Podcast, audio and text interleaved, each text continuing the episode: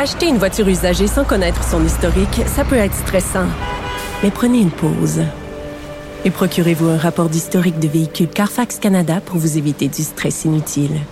Carfax Canada. Achetez l'esprit tranquille. La Banque Q est reconnue pour faire valoir vos avoirs sans vous les prendre. Mais quand vous pensez à votre premier compte bancaire, tu sais, dans le temps à l'école, vous faisiez vos dépôts avec vos scènes dans la petite enveloppe. Hmm, C'était bien beau. Mais avec le temps, ce vieux compte-là vous a coûté des milliers de dollars en frais, puis vous ne faites pas une scène d'intérêt. Avec la banque Q, vous obtenez des intérêts élevés et aucun frais sur vos services bancaires courants. Autrement dit, ça fait pas mal plus de scènes dans votre enveloppe, ça. Banque Q, faites valoir vos avoirs. Visitez banqueq.ca pour en savoir plus. Cube Radio.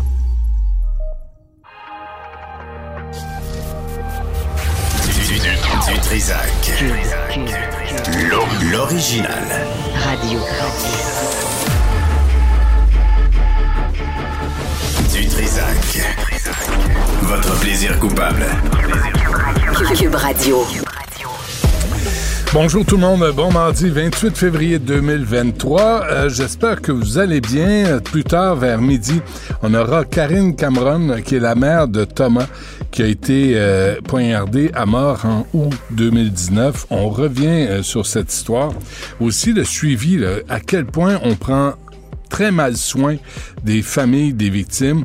On va en, parler avec Madame Cameron euh, vers euh, midi. Aussi, vers 13 heures, on aura euh, trois membres de l'équipe euh, métro d'intervention de concertation. Non, c'est pas une équipe qui, euh, qui fait des initiations dans des vestiaires. C'est une équipe d'intervenants euh, dans le métro pour euh, aborder les itinérants, les sans-abri, puis essayer de améliorer la cohabitation entre les, usagers euh, du métro et aussi euh, les itinérants qui, souvent, quand il fait très, très froid, ils n'ont pas d'autres endroits où aller. Euh, puis en même temps, est-ce est-ce qu'on doit céder tout le territoire aux sans-abri? Donc, une espèce de cohabitation. On va revenir sur le sujet plus tard dans l'émission. Mais tout d'abord, on a avec nous Sandrine, qui est une étudiante, 19 ans au, au cégep. Bonjour, Sandrine. Bonjour. Je, je garde votre nom de famille pour moi, si vous voulez bien, parce que euh, je pense que le sujet qu'on aborde ensemble est assez délicat. Vous, euh, en janvier dernier, vous êtes sorti avec des amis dans un bar. Racontez-nous euh, ce qui vous est arrivé. Oui, exact. Euh, ben, dans le fond, en janvier dernier, je suis sortie dans mon bar régulier, le Pau Pau. Puis, euh, je me suis fait euh, droguer. Donc, euh, euh, c'est ça. Donc, dans le fond, euh, j'ai presque pas bu cette soirée-là parce que euh, ça me tentait pas trop d'être euh, d'être sûre cette soirée-là. Donc, j'ai bu environ trois canettes. Euh, fait que j'étais vraiment correct jusqu'à temps que, d'un moment à l'autre, je me rappelle plus de rien. Donc, j'ai comme un gros trou de mémoire de cette soirée-là. Hmm. Puis, Mais ça, à quelle heure vous êtes arrivé à peu près au bar, juste qu'on ait une idée? vers, je suis arrivée vers 11 heures. OK. Puis ça, ça s'est passé vers euh, 1 heure du matin. là. OK. Et, et là, Sandrine, vous, vous buvez, vous, vous buvez des canettes, là. Vous, buvez- vous avez pas des verres, là. Ouais, non, c'est ça. Cette soirée-là, j'avais juste bu des canettes et des shots. OK. tout. OK. Puis les, les canettes, euh, c'est des canettes de quoi? C'est des canettes de White Claw. OK. Et là, vous, vous euh, là, tout à coup, vers, je comprends bien, vers une heure du matin, vous vous sentez pas bien. Exact. Puis c'est ça. Puis moi, je me suis dirigée vers la toilette. Euh, ben ça, c'est de ce que mes amis m'ont raconté. Euh, je me suis dirigée vers la toilette. euh, Puis euh, mon amie m'a suivie. Apparemment, j'ai clarifié ça avec elle. Elle m'a suivie jusqu'à la toilette. Puis euh, elle est restée dans la, to- dans la cabine à côté. Puis apparemment, je suis restée là un bon euh, 15 minutes. OK. Euh, puis là, elle trouvait ça weird. Fait que, tu sais, comme elle, elle a cogné sur la, la porte, puis je répondais pas. Fait qu'elle est venue, je- elle m'a sorti de la toilette, puis vraiment, j'étais j'étais molle, là, j'étais à moitié endormie, j'étais plus là. là. Avez- vous avez pas perdu conscience? Euh, non, non, j'ai pas perdu conscience, mais c'est c'est comme, euh, à- à- j'étais à moitié consciente, là, vraiment, comme, Ah, ouais. euh, ce que ça fait, dans le fond, cette drogue-là, c'est que vraiment, t'es t'es à moitié là, là. C'est vraiment, t'as envie de dormir, puis, tu sais, c'est vraiment, t'as besoin d'un d'un lieu familier. Moi, j'avais besoin de retourner chez moi. Mhm. Fait que j'arrêtais pas de demander, euh, je voulais retourner chez moi, puis Après ça, j'ai, mon amie m'a, elle, voulait pas que je m'en aille tout seul chez moi, donc elle m'a rapporté chez elle. Euh, puis on a pris un, un taxi jusqu'à chez elle, puis chez elle, euh, c'est ça, j'ai vomi, puis je me suis endormie. euh. OK. Et pendant ce temps, là, Sandrine, moi, des questions, moi, je- comme père de famille, là, votre histoire me bouleverse. là. Je pense à, à toutes nos filles là, qui, là, tout à coup, qui vont avoir peur d'aller dans des bars, de, tu sais, de craindre, et je comprends ça, là, de, de se faire droguer. Là, il y a, y a quand même un barmaid, il y a quand même un- un- quelqu'un euh, qui est responsable dans ce bar-là. Est-ce qu'il y a quelqu'un qui va vous voir pour vous demander comment vous allez? Ben, dans le fond, moi, il y a eu au- aucun personnel du bar qui s'est euh, qui est venu me voir parce que mes amis se sont vraiment occupés de moi là. Puis, euh, je me rappelle plus vraiment bien de ce qui s'est passé, mais c'est sûr que, tu veux, veux pas, c'est très important. Puis, je connais des filles qui qui prennent même pas de de, drink dans les bars C'est très important de se de, de, de se protéger puis de de pas de, de faire attention à, à nos verres, de pas déposer nos verres, puis de pas les laisser sans surveillance. Puis, puis ça, ça, c'est des trucs que j'ai l'impression sais, qu'on se fait dire depuis qu'on est on est jeune. C'est filles, fou, nous, hein? on a toujours été sensibilisés à ça. là. Mais euh, j'ai l'impression que c'est pas toujours la même chose euh, pour euh, les, les garçons ou les Ben non. et là, je généralise parce que c'est pas tout le temps les garçons qui, qui droguent puis les filles qui sont les victimes, mais euh, Ben, souvent. mais, excusez-moi, euh, Sandrine, moi, les histoires que j'ai entendues, j'en ai entendu plusieurs, c'est toujours le cas. C'est toujours des filles qui se font droguer, puis, euh, puis on soupçonne des ben, gars.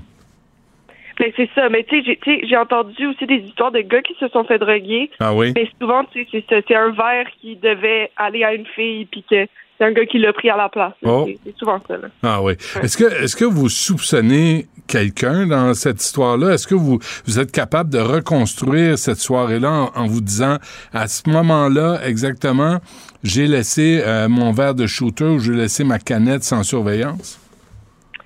Euh, ben, pas vraiment. C'est ça le truc. Euh, ça se peut que j'ai laissé ma canette sans surveillance parce que, tu sais, je suis une- genre, je suis vraiment habituée à ce bar-là, puis euh, veux pas, j'y allais depuis un an et demi, fait que comme tu sais, j'ai- on dirait que je développe une confiance avec ça, mais Ouais. euh, c'est ça m'a fait comprendre que vraiment c'est important de toujours regarder son verre, mais j'ai pas de, de, de suspect, genre j'ai rien vu vraiment comme Puis heureusement, vous étiez en gang. Heureusement, vous étiez plusieurs.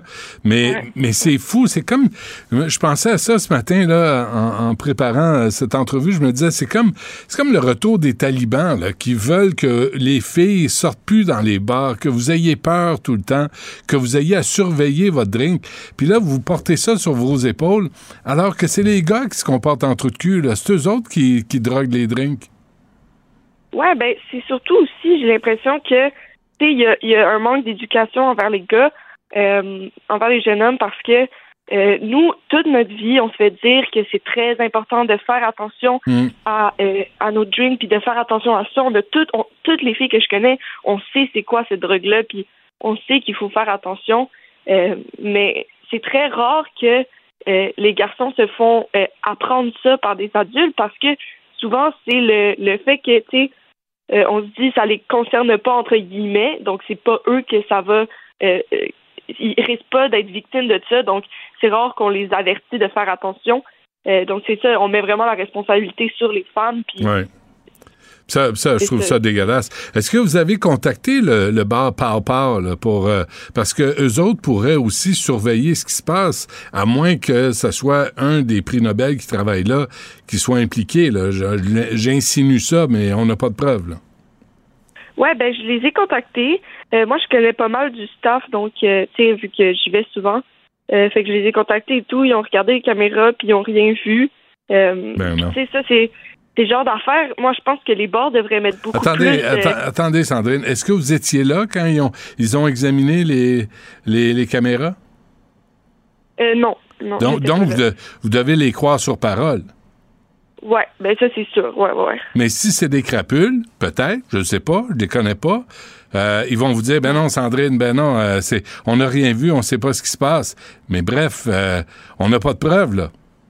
Ben c'est ça le truc, tu sais, genre on peut jamais être sûr. C'est ça, hein? Mais j'ai l'impression que quand même, je pense qu'on on- les bars font pas assez attention, genre juste Mm. en général. J'ai l'impression qu'il y a beaucoup de manières de prévenir des situations comme ça. Puis, tu sais, c'est important, c'est c'est de la, la sécurité de leur clientèle. Ouais. Puis je trouve qu'il y a peu de bars qui, qui trouvent des mesures pour.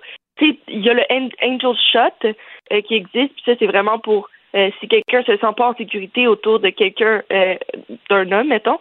Mais il n'y a pas de, de, de, de choses qui peuvent qui permettent d'éviter euh, c'est ça les, les- des situations comme comme du se faire droguer Puis c'est comme si on On les tenait pas responsables de la situation. Mais moi, je, moi, je suis propriétaire d'un bar, là. Vous, vous êtes ma cliente, Sandrine. Puis je vois que vous titubez, vous restez aux toilettes, vous êtes pas bien, vous êtes mal. Euh, j'envoie, j'y vais moi-même ou j'envoie un employé vous voir pour dire est-ce que ça va, est-ce qu'on vous appelle un taxi, parce que, mais on dirait qu'ils s'en fichent, là, puis ils sont responsables de rien.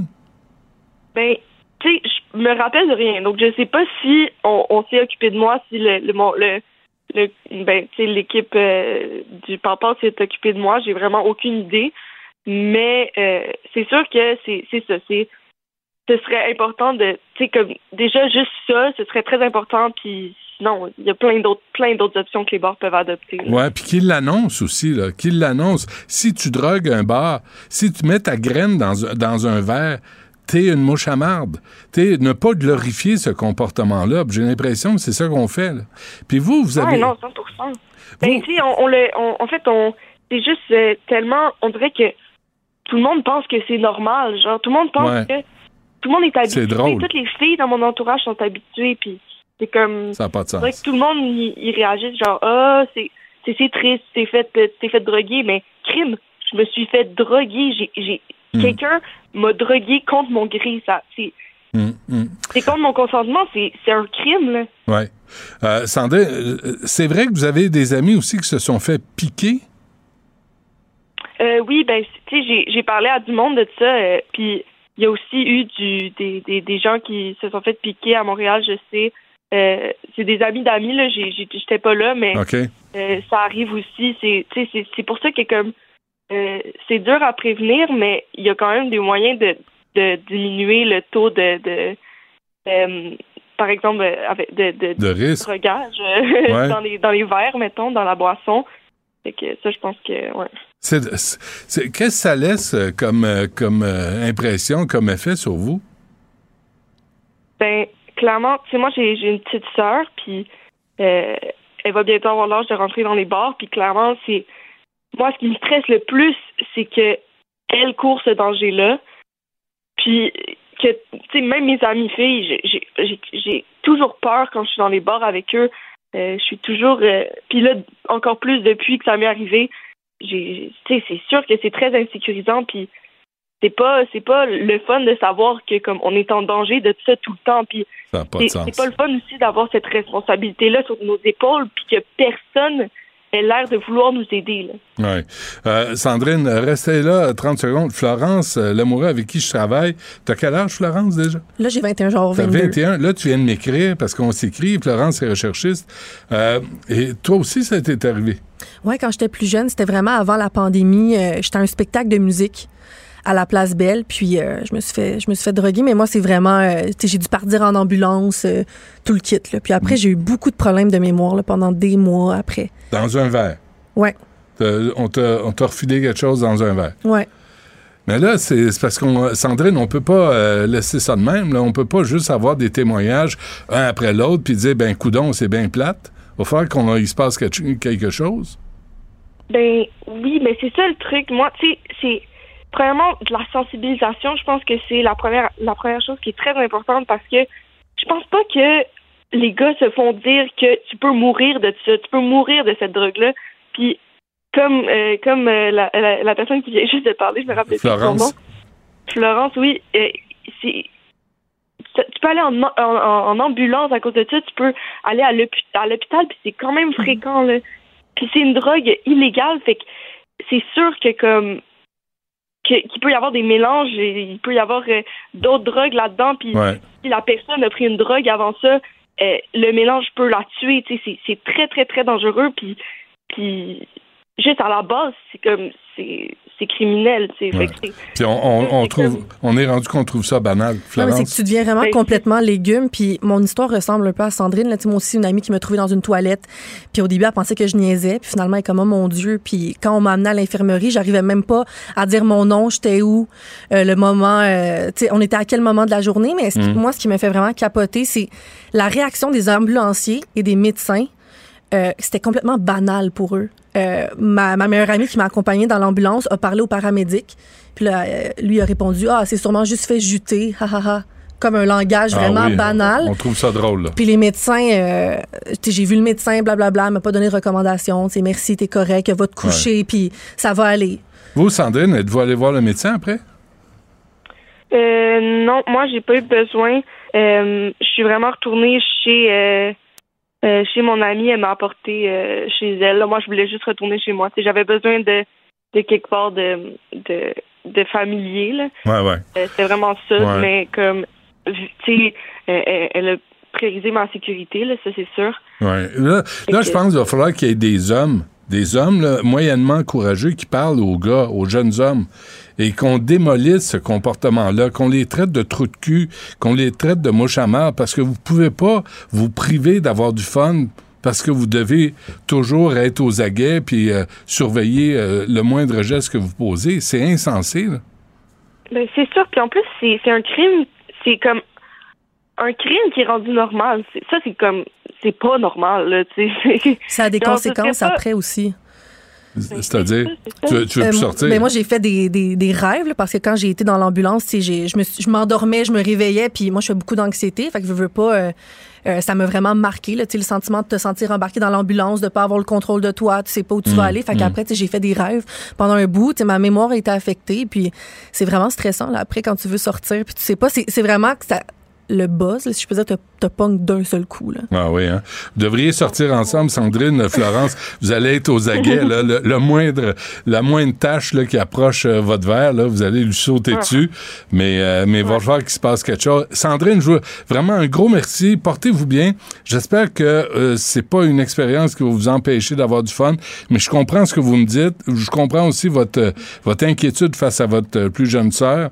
Euh, va- quelque part, euh, il va falloir que quelque chose se passe. là. Ouais, ouais, 100 Ben, merci à vous. Merci, euh, Sandrine. Euh, bonne chance. Merci, euh, Florence. Je savais pas ça. C'est quoi mon nom? Hein? Benoît. quoi Ah, merci. OK. Toi, je t'oublierai pas. T'as- T'as failli m'appeler Richard pendant un moment. mais mais c'est plate, là, cette histoire-là. Là. C'est plate. tu sais, On n'avait pas prévu que tu nous parles euh, en ondes. Non. On l'a fait spontanément. Là. Moi, je ne savais pas que tu avais vécu ça. Ouais, puis c'est quand même, c'est c'est triste à dire, mais c'est commun. C'est me vraiment demande, commun. euh, tout- tout- toutes les, les- les femmes là, qui travaillent ici, les jeunes femmes, je me demande si elles ont vécu ça aussi. Mm-hmm. Ça n'a pas d'allure. On peut pas. Là, il y a les responsables des bars. là. Le par-par, là, il doit répondre de ce qui s'est passé. Et tous les bars devraient surveiller ce qui se passe dans leur, à le- avec leur clientèle. Puis quand ils voient une femme qui est qui se comporte de cette façon-là, Mm-hmm. ce qui est inquiétant, ben, ils devraient avoir la décence et l'obligation d'intervenir, puis de la protéger, puis à la limite de la mettre dans un taxi Ouais. accompagné. Puis c'est triste parce que là, je parle pour moi parce que je suis une femme, mais on sent la pression de toujours devoir sortir en gang. Tu sais, nous, on sort en gang, on va aux toilettes toujours au moins deux Ah oui, parce hein? que tu le sais pas. Puis moi, débile. jamais je vais aller prendre un verre tout seul dans un bar ou me dire, Hey, regarde, personne n'est disponible ce soir, je vais sortir. Ouais. Jamais. Puis je sors, je vais dans les festivals, souvent avec des amis voir des, euh, des, des spectacles de musique, puis c'est la même chose. On, va aux toilettes à deux, à trois, euh, parce que tu sais jamais. C'est vraiment un retour en arrière. hein. Mm-hmm. C'est vraiment un retour en arrière. Là, les femmes ont peur parce qu'il y a des trous de cul qui mettent de la drogue dans leur drink, parce qu'on sait jamais quand est-ce que vous pouvez euh, vous faire pincer dans un coin. Ça n'a pas de sens. On peut pas tolérer ça. Moi, je, comme père de famille, là, je suis pas capable de tolérer ça pour nos filles. Euh, Non, mais ça me dépasse. non. On va, on va revenir là-dessus. Merci, merci, Florence euh, d'être d'être venue en honte. Nicole Gibaud. Une chronique judiciaire. Madame la On juge. s'objecte ou on s'objecte pas? C'est ça le droit criminel. La rencontre, Gibaud du Trisac. Nicole, bonjour. Bonjour, Benoît. C'est j'ai- c'est une impression que j'ai, mais là, c'est un retour en arrière là, pour les femmes qui veulent Non, sortir, qui doivent se surveiller sans arrêt? Non, pas pas. C'est c'est- c'est tout à fait exact. Mais je suis tellement désolée. Je parle à Florence tous les jours, ou presque. Mm. Euh, moi non plus, pas au courant, toute fine, toute délicate. Je suis vraiment désolée, Florence. Je pense que tout le monde t'a entendu, Mhm. ainsi que la demoiselle. Ça n'a pas de bon sens. Ouais. Euh, non, on n'est plus capable de s'amuser. Euh, ces jeunes-là sont plus capables de s'amuser en paix. Le mot en paix veut dire plein de choses. là. En Nicole. paix d'être agressé. Tes paix là, est-ce qu'on peut tenir les, les responsables des bars, euh, les, les propriétaires des bars responsables de la situation? Ben, c'est parce que s'ils permettent que des gens circulent, qui c'est à leur vue et su, mais c'est c'est qu'ils mettent quelque chose dans les verres, ça va être extrêmement difficile à prouver. Je veux dire, c'est tellement facile pour quelqu'un d'aller à la rapidité, la vitesse de l'éclair pour euh, échapper quelque chose dans le verre de quelqu'un. C'est sûr que Ouais. euh, ça serait extrêmement difficile. Ben oui, évidemment, s'ils sont, compl- sont complices là-dedans, oui, mais ça va être Faut le prouver. Mais, Ben. mais en même temps, je parlais à Sandrine, puis elle dit Ah, ben, ils ont vérifié les, les caméras, puis ils n'ont rien vu. Mais, euh, mais rien nous bons, prouve. là, là-dedans, là. Mais rien nous prouve qu'ils ont vraiment vérifié. Ben non, c'est c'est sûr, mais la police, les enquêteurs, ça c'est le travail des enquêteurs de vérifier, pas, la, pas les médecins, les, les, les enquêteurs, s'il y a une plainte, etc. Ouais. Ben oui, ils sont dans l'obligation d'aller prendre des. Je, je veux dire, une enquête, il faut que ça soit complété par les vidéos. Euh, euh, moi, j'ai déjà suggéré à quelqu'un dans un dans, dans- à la police dire à un moment donné dans tel euh, commerce, euh, je pense que vous peut-être vous pourriez aller gar- regarder les vidéos, ça aiderait. Et effectivement, ça l'a aidé. Ça prend un moyen trou de cul hein, de, pour faire ça. Très, très lâche, très lâche, très euh, dégueulasse. Il n'y a Ouais. pas de mots, puis je trouve ça effrayant parce que j'ai pas vécu comme ça, t'as pas vécu comme Non, ça, on n'a pas cette moralité-là. On voulait s'amuser. Moi, euh, même encore à mon âge, puis là, là, je fais une confession, je vois encore plein de spectacles, pas pendant la pandémie, évidemment, plein de spectacles. C'est pas moi qu'on va droguer, c'est évident, là. Mais c'est pas, c'est pas là la, la question. C'est que j'y vais encore aujourd'hui parce que je suis allée toute ma vie. Ben oui. J'ai jamais eu peur toute ma vie d'aller dans ces spectacles-là. là. Jamais, jamais, jamais. Hmm. Mais là, là, ça relève, ça, là, ça relève des, des hommes. Là, Là, c'est aux hommes d'avoir le courage de dire à- au trou de cul, hey, t'es vraiment le, le tu sais, le dénoncer. Il sacré une claque en arrière de la tête, euh, le- faire quelque chose. Mais j'imagine qu'ils doivent, euh, comment on dit ça, tu sais, qu'ils doivent dire à un ami ou un autre à un moment donné, hey, je l'ai eu, regarde, c'est drôle, Ben c'est oui. bon, ben comique. c'est Euh, drôle et banal. qu'on doit les dénoncer, mais malheureusement, on va dire non, moi, je suis pas une snitch. Ben oui, Ouais. merveilleux. dans Non, la tu vas vie. être un homme. Là, tu vas être un homme Ouais, décent au lieu d'être un, misérable trou de cul. Ah, non, c'est terrible, terrible. Bon, un mot, euh, un mot, euh, on fera pas de lien, parce que je veux pas me faire Non, poursuivre. non, non, non. Mais euh, l'histoire de Marois Risky, c'est pas plus brillant, là.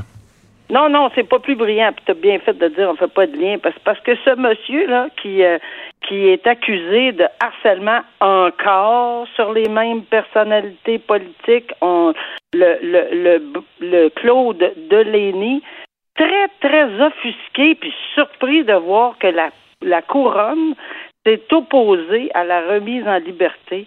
Mais qu'est-ce que c'est ça? La couronne a osé dire je m'oppose, vous restez en détention. Il comprenait pas du tout, du tout. Lui, euh, ben non.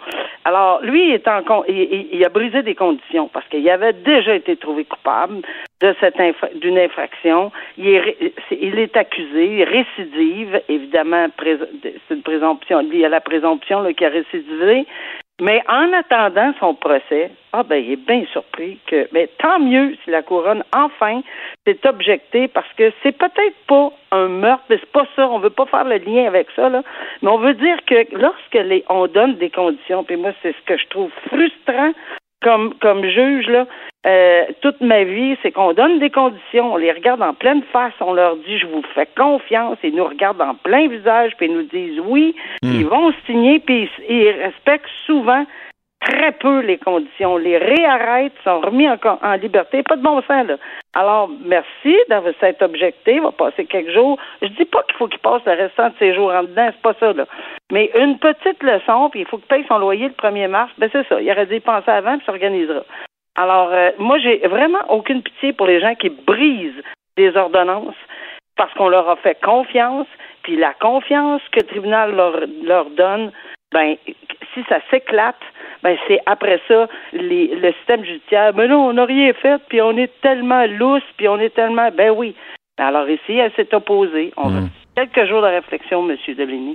Tu peux pas, euh, tu peux pas euh, non plus euh, condamner à quelques claques en arrière de la tête, hein? Ça, ça marche pas, hein? Hum, Non, on n'est pas dans Un, pré- un, pré- préposé au claque sa gueule, là, on peut pas mettre ça dans les cours euh, au Québec? Non? Pas dans les cours, mais souvent dans les dans le milieu carcéraux. euh, c'est Ah pas, oui? c'est pas. Je parle pas des, des agents. Là, je pense qu'il y a, il y a vraiment une justice à l'intérieur. Est-ce que ça, ça passe euh, peut-être moins, peut-être plus? Euh, Tu sais, moi je connais pas la justice carcérale. là. je parle encore jamais des des officiers de, de, de ou des préposés. C'est pas ça que je dis là, mais euh, le Non. milieu, les les gens, les criminels entre eux, ils ont des règles. Hmm. Mais, euh, mais euh, moi, ça fait longtemps que je parle de ça, un préposé au claque gueule. Euh, c'est- c'est- je pense, dans le cas des... je- Dans le cas des J'espère que tu serais tu serais peut-être volontaire. Ah, c'est- oui. Euh, le présumé tireur de la dorée accusé de tentative de meurtre. Ouais, ben lui là, c'est il a semé pour, tu sais, j'entendais le maire, puis on entend les propos. C'est vraiment tragique parce que municipalité de, je pense, 1400 habitants ou quelque chose de genre, très correct, très joli, très très tout. Euh, et, oui, il y a des gens qui se promènent en, en, skidoo, puis il y a un monsieur qui a pas aimé ça. Alors, euh, il tire dessus. C'est- C'est je dire, le Far West ou les films de de de, de western là, c'est passé date là, mais le monsieur n'aime pas qu'on passe. Puis c'est vrai que c'est fatigant. On, le sait que ça peut être fatigant le bruit. On le sait que c'est. Mais je pense qu'il y a d'autres moyens, si surtout s'ils n'étaient pas sur des pistes balisées. Encore, s'ils étaient sur des pistes balisées, les skidoo, ils n'ont pas d'affaires. C'est parce qu'ils ont eu la permission. Ils ont eu les droits de passage, ça a été vérifié, euh, etc. Mais ça peut rester incommodant, j'en conviens. Mais on ne tire pas sur le monde euh, parce qu'on est incommodé par un bruit quelconque. Alors, tentative de meurtre quand même, et on pense qu'on a la preuve, et ça, ils sont pas allés plus loin, parce que dans la tentative de meurtre, Benoît, il faut prouver l'intention de tuer. Alors, c'est tout un fardeau pour la couronne, mais ils sont certains, en tout cas, ils envisagent être en mesure de faire la preuve. Et ça, c'est extrêmement sérieux. Là. On parle de meurtre, tentative de meurtre. C'est juste une coche en dessous. Là. Ouais. Des euh, skidos électriques, hein, il serait temps, là. Parce que, Ben, c'est pas mauvais, ça. Je suis pas sûre qu'il y en a pas qui n'ont pas inventé. non, ça s'en vient. Oui, oui, non, ça, s'en vient. Ça s'en vient. Bon, et un second procès qui comportait des risques? Ben là, je- je- on n'aura peut-être pas grand temps, mais oh, c'est c'est dommage parce que c'est très, très intéressant ce dossier de euh, Massari, Jonathan Massari. Ça, c'est le gars qui était accusé, là, de, ou qui a fait, il y a eu un premier procès. Parce qu'il y avait plein de monde qui, qui était décédé, dont euh, Lorenzo, tu sais, c'est tout relié à la, à la Lorenzo Giordano, Solicito. Tu sais, on se souvient des deux frères Giuseppe puis Falduto dans un garage qui avait été assassiné puis avait été brûlé. Il y a madame, tu sais, il y a une femme qui a été trouvée euh, coupable puis le monsieur non acquitté. Ben lui Massani, euh, il faisait face à un deuxième procès, mais la couronne, c'est juste te montrer combien déchirant Juste pour que les gens comprennent, ça peut être déchirant pour la couronne de faire des choix des fois. Pourquoi? Parce qu'ici, il y avait une personne qui était évidemment un délateur, un tueur à gage qui avait témoigné. Évidemment, il était protégé, on en comprend, un- mais c'est un témoin qui est très, très difficile, qui pouvait changer d'un côté comme de l'autre. On risquait même d'avoir des acquittements. Alors, oui, des fois, ça prend des règlements. Les gens se plaignent de règlements, puis, des, puis de concocter, puis de coucher avec la couronne, puis la défense. Mais des fois, là, la couronne est prise, là, est prise vraiment à la gorge dans des décisions. Ils ont laissé tomber les accusations de meurtre pour un deuxième procès. Ils se sont ils ont accepté un, des, euh, des plaidoyers de culpabilité sur un complot pour meurtre pour ces gens-là, mais c'est quand même une sentence extrêmement imposante, là. 25 ans. Hmm. Alors, 25 ans. Là, on parle pas du 25 ans que tout le monde pense quand ils sont sentencés à vie, puis on dit tous qu'ils ont eu 25, c'est pas de même. Mais c'est vraiment 25 ans euh, qu'on a fait une recommandation commune. Alors, on savait pas si le témoin en question changerait d'aller d'un côté, aller de l'autre. C'est dangereux. La preuve tenait par ce témoin-là, puis ça aurait pu carrément virer d'un côté comme de l'autre. Alors, ils ont décidé de euh, faire un, ce qu'on appelle en bon terme, deal avec la défense. Puis c'est, c'est, c'est ce qu'il fallait qu'ils fassent selon la couronne. Très bien. Nicole Gibault, merci. À demain. Merci, à demain. Au revoir. Acheter une voiture usagée, ça peut être stressant, mais prenez une grande respiration. Et imaginez-vous avec un rapport d'historique de véhicule Carfax Canada qui peut vous signaler les accidents antérieurs, les rappels et plus encore. Carfax Canada. Achetez l'esprit tranquille. La Banque Q est reconnue pour faire valoir vos avoirs sans vous les prendre. Mais quand vous pensez à votre premier compte bancaire, tu sais, dans le temps à l'école, vous faisiez vos dépôts avec vos scènes dans la petite enveloppe. Hmm, C'était bien beau. Mais avec le temps, ce vieux compte-là vous a coûté des milliers de dollars en frais, puis vous ne faites pas une scène d'intérêt. Avec la Banque Q, vous obtenez des intérêts élevés et aucun frais sur vos services bancaires courants. Autrement dit, ça fait pas mal plus de scènes dans votre enveloppe, ça. Banque Q. Faites valoir vos avoirs. Visitez banqueq.ca pour en savoir plus. Benoît Dutrisac. Sacramouille que c'est bon. Du Trisac. La rencontre Martino du Trisac. Ah, ça, ça regarde mal. Ça regarde mal. Il commente l'actualité dans le calme et la sérénité. Arrête de te plaindre, arrête de chialer. Une génération de flambous, de mollassons. Des propos sérieux et réfléchis. Tu me niaises-tu? Ben oui. Brut de bouche. La sagesse en bouteille. Charles, veux ça? bonjour. Salut. Tu vois ça, Benoît? Euh, PSPP est en Écosse. Oui. Et j'ai lu qu'il a rencontré un ancien premier ministre de l'Écosse, Oui. M. Salmon OK. Saumon.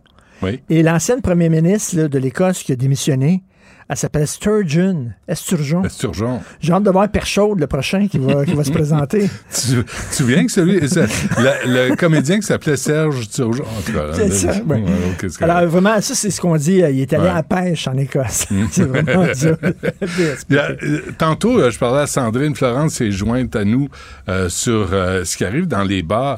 Et, euh, et je pense que c'est un phénomène qui. Tu sais, moi, je sors, je sors vraiment plus beaucoup dans les bars. Puis on est des hommes. On n'a jamais eu craint, nous autres. Hein? On est allés dans toutes sortes de bars. Toutes sortes de bars. Toutes sortes de bars. Puis on n'a jamais craint pour notre sécurité. Non.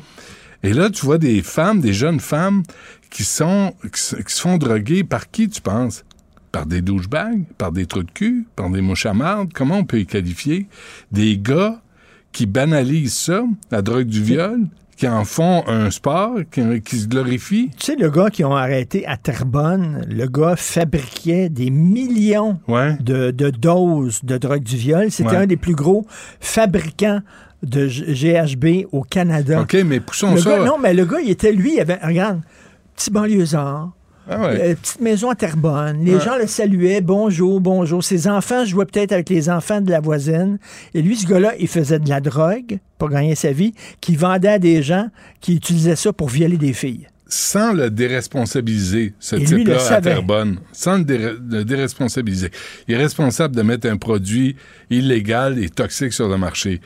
Il reste toujours bien qu'il y a des mouches à marde qui l'achètent puis qui le dropent dans le verre Ben oui. d'une fille, d'une jeune femme. Mais lui, il sait à quoi bar. ça sert la Ben drogue qu'il utilise, Ah qu'il fait. là. il sait à quoi ça sert. Mais là, la responsabilité des propriétaires de bars, là, ils peuvent pas dire, ah ben là, on peut pas commencer à surveiller. Mais Si là, ils tu peuvent vas- pas commencer à surveiller Ben, chaque que- verre. Oui, non, pas les verres. Mais quand tu vois une cliente, une femme, tituber, être tout croche, avoir besoin d'aide pour marcher, il me semble que tu envoies quelqu'un me dire est-ce que ça va? Est-ce qu'on peut vous aider? Mhm. Est-ce qu'on peut on va vous payer le, le taxi accompagné d'une amie? Mais tu laisses pas les, les gens se démerder de même? Je suis désolé, mais les responsables, les bars sont responsables de leur clientèle. S'il y a une bagarre dans un bar, le, euh, le propriétaire est, est pas, est pas responsable. S'il y en a un qui mange dans un bar puis qui s'étouffe ou qui, euh, qui a une- un empoisonnement, il n'est pas responsable. Les propriétaires de bars sont pas responsables. Parce que quoi, ils font partie du crime organisé? Parce que c'est des bandits? Ben, c'est pas des bandits qui se comportent pas en bandits. Puis qui soient responsables de leur clientèle, surtout quand c'est des jeunes femmes. Mais c'est écœurant quand même. Là. Tu, on dit à nos filles, fais attention à ton verre, laisse pas ton verre là, aller aux toilettes. Puis tu sais, c'est fou qu'on doive dire ça à nos filles. Mais qu'est-ce qu'on dit à nos gars? Qu'est-ce qu'on dit à nos gars? Pour que des gars se comportent comme ça, qu'est-ce que leur père leur dit? Leur père, là, ils leur disent quoi à ces gars-là? Vas-y, c'est drôle. À soir, essaye d'en, droguer une. Hmm. Ou si je te pogne à faire ça, tu vas lever de terre, hostie. À un moment donné, il faut, faut que les pères élèvent leurs garçons, leurs jeunes hommes. Il faut qu'on passe outre. Tu sais, on vient de passer là, les initiations avec des bâtons de hockey dans le cul. Qu'est-ce qui se passe avec les gars? Qu'est-ce qui des se passe? décennies que ça dure, des décennies Ouais. que ça dure, que les gens le savaient puis disaient rien. Courtois, la, euh, ben la oui. culture du silence. Là, tout à coup, Courteau. Courteau de la Ligue de hockey junior majeur du Québec dit Ah oui, ah peut-être, ah ben. Tu non. vois, le Canadien de Montréal, il a dit on va participer maintenant, euh, on va donner de l'argent, puis c'est un organisme qui euh, fait des formations, blablabla. C'est tout le temps la même Christie d'affaires. Tu sais, comme, euh, regarde, on va vous dire qu'on a fait la job. Pendant des années, on a fermé les yeux. Pendant des années, euh, on n'a rien fait. On savait que nos joueurs faisaient des trucs épouvantables, mais ils rapportaient de l'argent, on se fermait les yeux. Là, on se fait pincer. Là, c'est en public. Ah, on va donner de l'argent à un organisme. Mais quand les, quoi, quand les euh, femmes parlent de masculinité toxique, là, C'est ça. c'est ce dont on parle, parce que ça existe. Puis nous, on peut pas euh, se comporter en masculiniste puis dire oh, être toujours outré. Non, il y a des hommes qui se comportent en trou de cul. Il y en a beaucoup. Des gars. Malheureusement. Mais il y en a beaucoup des gars corrects aussi. Il y a beaucoup des gars corrects, il faut le dire. Eux autres, il faut qu'ils prennent la parole. De... Les gars corrects, les hommes, les vrais hommes, doivent prendre la parole. Et arrêter de Mais moi, je sens, et c'est, c'est- je sens parce que la jeune génération, là, ils disent, nous autres, on fera pas les affaires comme vous autres, on va changer le monde, tu sais, les plus woke, les petits lapins, etc. là. Ouais, mais tu- moi, je pense que les relations entre gars et filles, chez les jeunes, reculent. C'est pire que dans notre temps, les générations précédentes. Il y a eu Mm. comme un regain du féminisme à un moment donné. Ouais. Puis là, le nombre, je semble que les, femmes, les jeunes femmes, quand ils étaient jeunes, là, il y a, il y a 40, il y a 30 ans, il y a 40 ans, il me semble que les femmes sortaient sans avoir peur. Puis, puis, je se méfiaient, mais pas je veux autant. pas, mais je veux pas là, je fais pas un lien là entre entre les viols puis ce que je vais te dire. Mais sur les médias sociaux, puis sur Instagram et TikTok, le nombre de filles qui minaudent, qui minaudent pour pouvoir avoir des likes de gars puis tout ça, puis le, le duck face, puis le, le hum, puis puis qui se montre cute, hum, puis tout ça là, il y, en- il y en- il y en a beaucoup. Les mais- filles, les, les jeunes filles vivent dans le regard des hommes énormément, veulent séduire, veulent plaire à tout prix. puis Oui. tout ça. Il me Oui, semble qu'il y ça avait une donne génération pas de la- femmes qui non, je mais sais ça donne pas la permission aux trous de cul d'agir comme ils le font. Mais il y a un recul dans Tu les relations. t'en as fait des photos avec des dogface, toi aussi. Ah. Tu t'es jamais fait pogner les fesses. tu fous, toi? T'as, posé là, de profil, de côté, par en avant, par en arrière. Puis tu t'es jamais fait agresser Ça dans un pas? bar. Tu pognes pas. pas, pas assez, Mais pas assez mignon. Hey, écoute, euh, Frédéric Bastien, que tu connais, historien, euh, a mis euh, sur Twitter hier, Justin Trudeau a rencontré une longue table, une longue table. Il y avait plein d'hommes autour de la table, une femme voilée. Il a rencontré les représentants de la communauté musulmane il a, ren- sur le Congrès national des musulmans canadiens. Il les a rencontrés, puis il a mangé avec eux autres. Il n'y avait certainement pas d'alcool sur la table, pas de vin. Et euh, puis euh, pas de bacon, oublie ça. Et euh, il a jasé avec eux autres. Y es-tu vraiment obligé de rencontrer, puis là je dis ça les musulmans, mais il n'y avait pas d'affaire à ça. Tu y a-tu vraiment besoin de s'asseoir avec des représentants de religion? Tu es le premier ministre Ouais. du Canada. Tu Ouais. t'assois pas avec des représentants de la religion catholique, puis des représentants de la religion juive, puis des représentants de... Tu- C'est quoi cette affaire-là? c'est la religion qui rentre là-dedans qui n'a pas d'allure. Tu vois, on n'a pas la même réaction parce que là, t'as, tu sais, t'as- là, t'as euh, Trudeau qui interdit le TikTok pour les téléphones des, des fonctionnaires, mais là, il dit il y a une menace d'espionnage, de vol de données de la part de la Chine. De- euh, on le voit là. Mais pas assez pour commander une enquête sur l'infiltration des Chinois par M. Dong. J'aimerais savoir son nom, moi. Dong. Monsieur Dong, qui... euh, Non, mais pire que ça, quand les gens disent Hey, il y a un de tes candidats qui s'est présenté, puis je pense que ce gars-là a été appuyé par des Chinois, puis là, lui, essaie de, de revirer ça en disant Ah, vous êtes raciste. Ben oui. Là, vous êtes. Comment ça, je suis raciste? Non, non, non, vous êtes raciste. Là. Un Vous reporter visez- de CBC. Vous visez M. Dong. Vous Ben visez oui. M. Dong, c'est un Chinois, donc vous êtes raciste. Ça n'a rien à voir. Écoute, ça n'a rien à voir. Le bozo, là, on est en train de te parler d'une Ah c'est- ingérence d'un pays. Ouais. L'autre qui sort la carte raciste. mais, mais tout, tout le monde sort la carte raciste. Si tu, tu, veux, tu veux parler de marionnettistes, puis il y a des bozos qui sortent la carte raciste, là, tu dis, voyons, êtes-vous malade?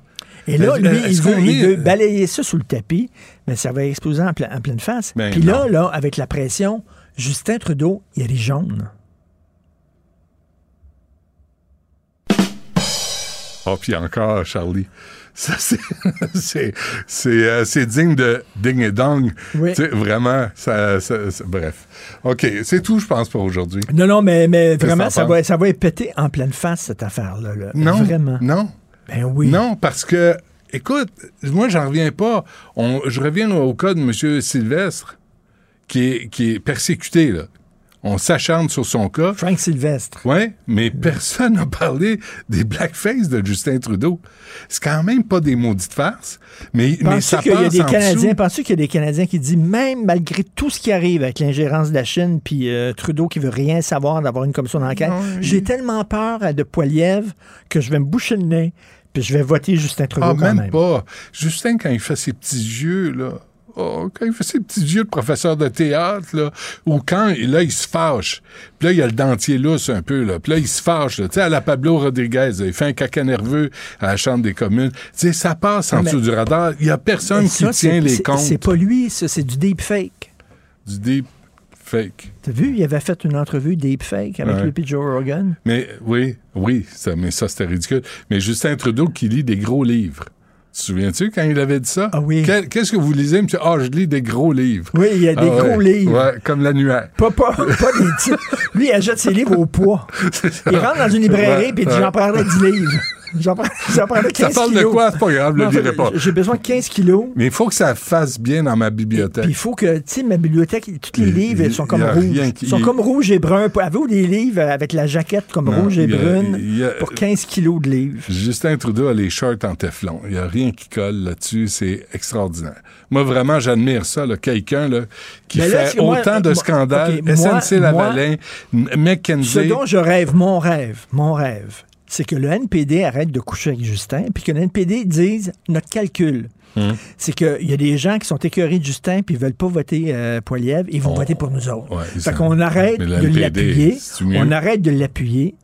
Puis là, le gouvernement va tomber. Hum.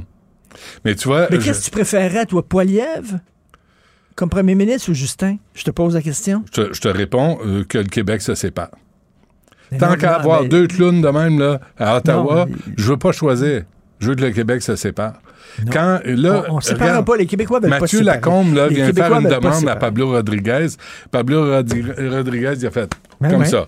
Ben, tu lui as demandé, ça fait combien, combien de claques à gueule ça te prend en vie pour prendre des décisions?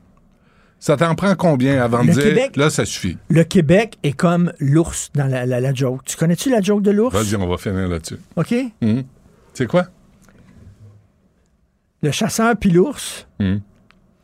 Tu le sais? Non, vas-y. Il y a un chasseur qui arrive avec un gun, puis il veut tuer un ours, puis là, il attend l'ours, il attend l'ours, puis là, ça, c'est- il y a quelqu'un qui touche l'épaule, l'oreille, puis il se retourne, puis c'est l'ours. Ah oui, comme dans The Revenant avec Puis l'ours, il dit, euh, baisse culottes. Ouais. Le chasseur baisse les culottes, Ah non.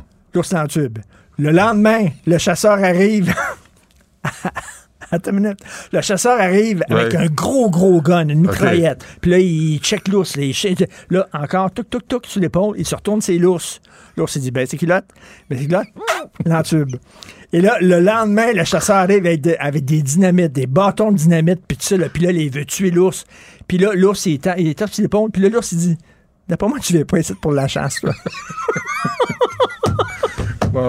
C'est ça, le Québec, c'est ça. C'est un peu ça, On hein. aime se faire entuber par le Canada, Ouais. finalement. Finalement, on le dit pas, mais on aime ça. Correct. On aime ça. Et là, le Canada nous regarde et dit finalement, tu viens pas ici pour négocier, toi.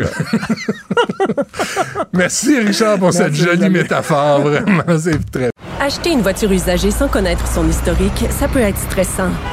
Mais prenez une pause. Et procurez-vous un rapport d'historique de véhicule Carfax Canada pour vous éviter du stress inutile. Carfax Canada. Achetez l'esprit tranquille. La Banque Q est reconnue pour faire valoir vos avoirs sans vous les prendre. Mais quand vous pensez à votre premier compte bancaire, tu sais, dans le temps à l'école, vous faisiez vos dépôts avec vos scènes dans la petite enveloppe. Hmm, C'était bien beau. Mais avec le temps, ce vieux compte-là vous a coûté des milliers de dollars en frais, puis vous ne faites pas une scène d'intérêt. Avec la Banque Q, vous obtenez des intérêts élevés et aucun frais sur vos services bancaires courants. Autrement dit, ça fait pas mal plus de scènes dans votre enveloppe, ça. Banque Q. Faites valoir vos avoirs. Visitez banqueq.ca pour en savoir plus.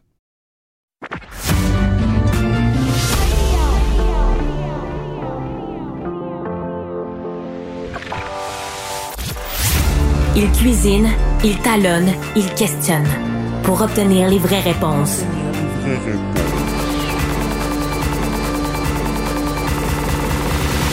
Du Trisac. Alain Pronkin est spécialiste des religions. Il est avec nous. Monsieur Pronkin, bonjour. Bonjour, Benoît. Alors, il y a une nouvelle qui fait le tour du monde. Ça se passe en Iran. Oui, ça se passe en Iran. Ça a commencé, on pense, dans les environs du mois de décembre. C'est qu'on a des jeunes filles dans des écoles qui étaient empoisonnées à se retrouver à l'hôpital, palpitations cardiaques, difficultés à respirer, nausées, tous les syndromes d'un empoisonnement. Et au début, on disait, ben écoutez, euh, on a parti les systèmes de chauffage, donc c'est peut-être des empoisonnements par du monoxyde de carbone. mais ça continue, ça continue, ça continue. On parle d'actuellement peut-être une trentaine d'écoles de jeunes filles, évidemment, qui, ont, qui sont atteintes. On parle de 800 jeunes filles qui ont été malades. Et là, il y a eu des manifestations, parce qu'il y en a encore eu, il y a des manifestations, euh, je pense, vers le 14 février. Les parents disaient, écoutez, ça n'a pas de sens, faites une enquête, faites une enquête. Il y a encore eu 50 empoisonnements cette semaine. Et là, finalement, le ministère de l'Éducation, c'est ça qui est important, ont reconnu que oui, il y a eu des empoisonnements et que c'était volontaire. Maintenant, il faut trouver ceux qui décident d'empoisonner les jeunes filles hmm. euh, avec du monoxyde. Et là, le ministère a dit, écoutez, on sait que c'est pas des engins de guerre c'est pas des, des, des, des, produits chimiques qu'on utilise sur les champs de bataille. Euh, sauf qu'il y a des problèmes. Et là, les premiers qui sont pointés du doigt, ce sera des groupes religieux extrémistes qui ne veulent pas que les jeunes filles aillent à l'école. Hmm. Un peu comme on a vu en Afghanistan, on avait fait le même procédé. Mais il faut s'entendre, en Iran, on parle de chiites, en Afghanistan, on parle de sunnites. On ne parle pas des mêmes groupes, mais on parle de groupes religieux extrémistes qui ont décidé d'empoisonner et ça fonctionne parce que la réaction des parents, c'est quoi? Toi, si tu sais que tes enfants vont être empoisonnés ben à l'école par un gaz, tu fais quoi? Tu gardes à la maison. Mais là, c'est comme, le thème, c'est comme, le thème du jour. Là. sais, on a ça dans les bars au Québec. Les filles qui sortent, les jeunes femmes qui sortent, puis ils se ramassent euh, drogués dans leur verre, avec de la drogue dans leur verre. Puis là, en Iran, c'est comme le même traitement. Euh, c'est pas un pas vers l'avant, ça. Non, et là, il s'agit de voir comment l'Iran va réagir, comment les autorités iraniennes vont réagir. Est-ce qu'on va dire, bon, ben, euh, oui, c'est important nos filles ou c'est pas important? Puis on sait, en plus que actuellement, puis là, c'est à vérifier par les grands médias, c'est que tu as beaucoup de contestations au niveau du voile islamique dans les écoles secondaires. Ça veut dire que les jeunes filles arrivent au niveau secondaire et disent, hey, on ne porte pas le voile. Ah ouais, alors qu'au Canada, on en fait la promotion. Oui, là-bas, c'est le contraire. Hmm. Mais il s'agit de voir, mais c'est important parce qu'on empoisonne systématiquement des jeunes filles. Et là, on vient de se réveiller, mais ça dure depuis à peu près, on pense, euh, mois de décembre.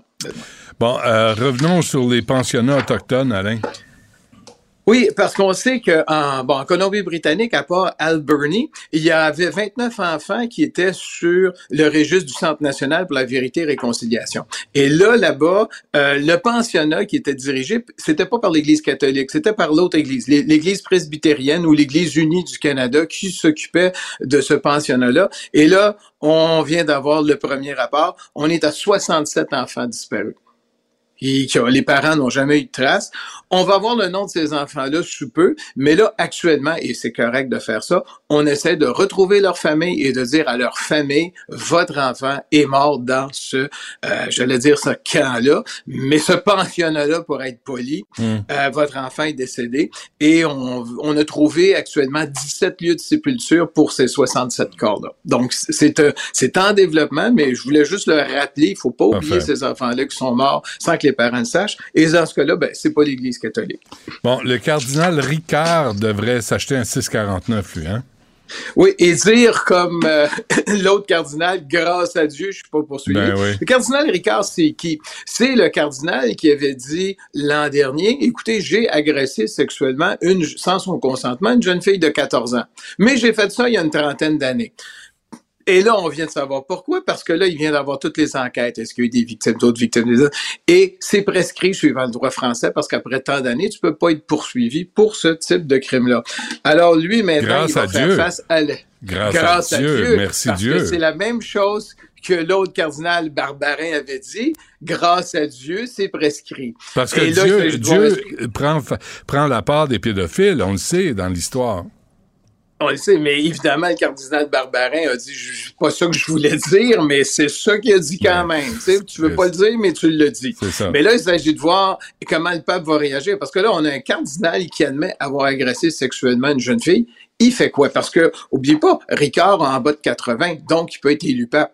Et ce qu'il va faire, et on a vu que le pape a réagi très rapidement sur d'autres cardinaux en disant, tu démissionnes, signe ta lettre là, là et là, et tu t'en vas de mon bureau. Mais dans le cas de Ricard, il va faire quoi? C'est ça qui est à voir. Parce qu'on dit toujours, il Hmm. attend la fin des procédures dans le pays avant de faire la procédure canonique. Ben là, moi, je pense qu'il aurait pu faire sa procédure canonique quand même, parce qu'il savait que c'était prescrit en droit français. Mais il s'agit de voir quelle va être la décision du pape dans ce dossier-là? OK. Joe Biden euh, qui rencontre le métropolite de l'Église orthodoxe indépendante. C'est quoi un métropolite? C'est le chef de l'Église indépendante. Parce que chez les orthodoxes, tu as des qui, qui relèvent du patriarcat de Constantinople, tu as plusieurs églises orthodoxes et on va les appeler autocéphales ou indépendantes. Ça veut dire qu'ils décident par eux-mêmes. Parce qu'avant, l'Église orthodoxe d'Ukraine relevait de Moscou.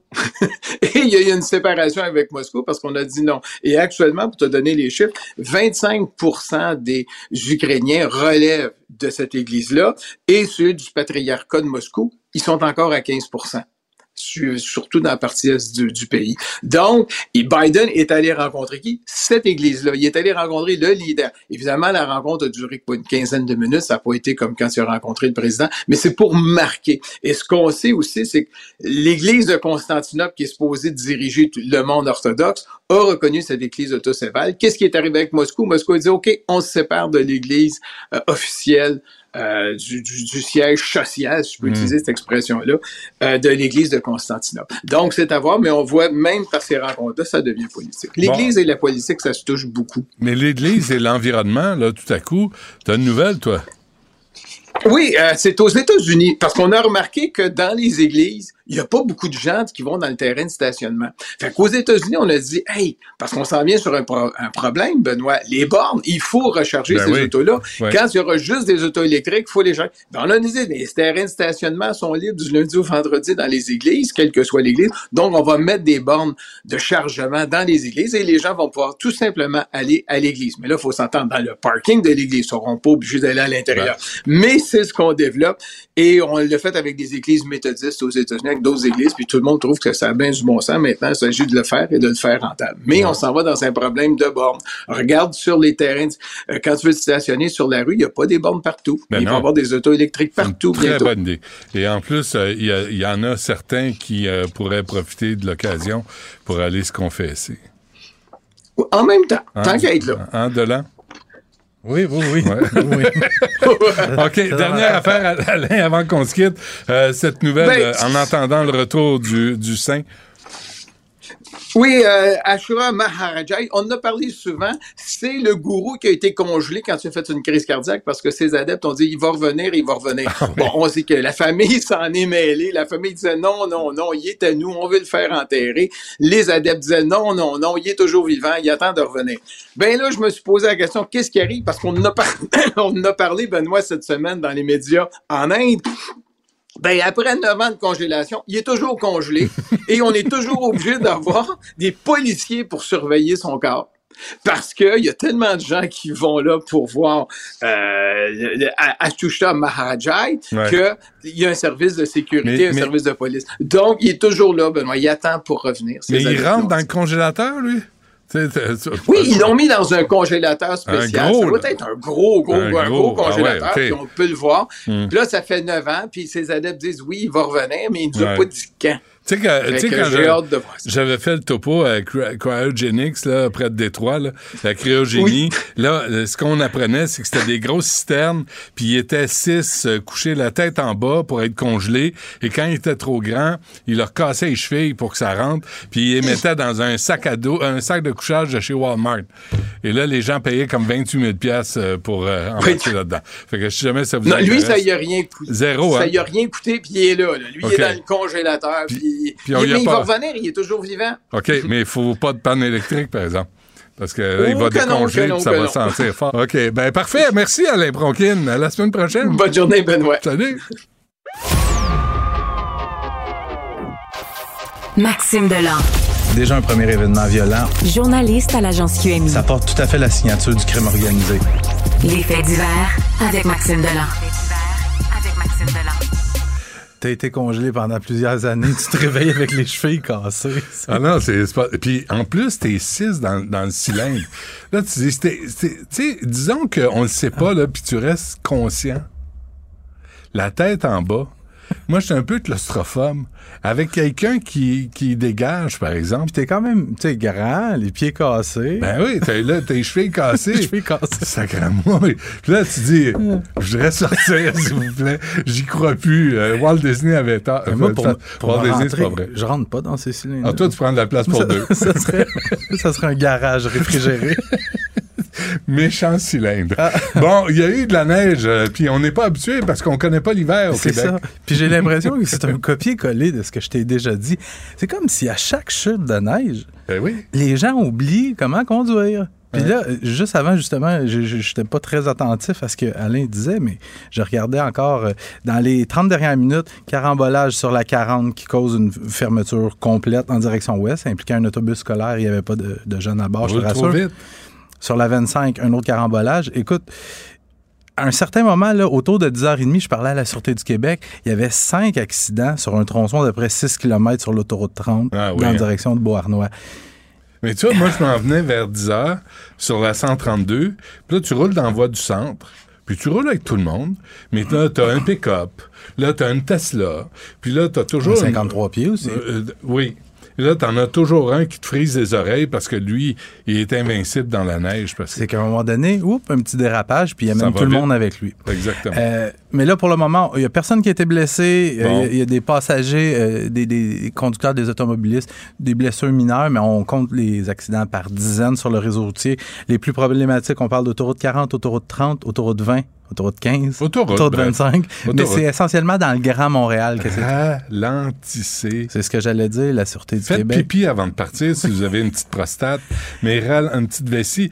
Va- ralentissez. C'est que les gens, je pense qu'ils ils se croient meilleurs qu'ils le sont réellement. Puis c'est Ben. pas une question d'être meilleur, ça glisse. Tu sais, tantôt sur l'autoroute 30, je te disais les cinq accidents, j'écoutais les, les ondes, et les pompiers parler sur les ondes policières, puis ils disaient Soyez prudents en arrivant ici, c'est une vraie patinoire. Si- quand même, les pompiers, les services d'urgence et ça, les gens, ralentissez. Ralentissez. On pourrait recevoir jusqu'à 20 cm aujourd'hui pour conclure. Lentissez. Le mois de février. Quatre syllabes. Pas compliqué. Euh, un autre motoneigiste qui perd la vie, là, ça Ouais. fait combien? Ça fait cinq en quatre jours. Ça s'est passé hier à New Carlisle, en Gaspésie.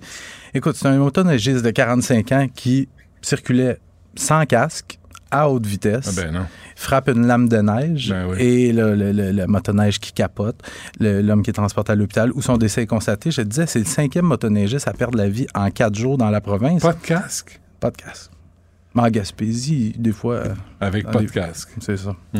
Puis la saison, la saison de motoneige là, est loin d'être terminée. Puis déjà, on s'enligne vers euh, une année particulièrement meurtrière. Selon un bilan non officiel là, de la Sûreté du Québec, on parle au moins 21 décès jusqu'à maintenant Aïe, aïe. en motoneige.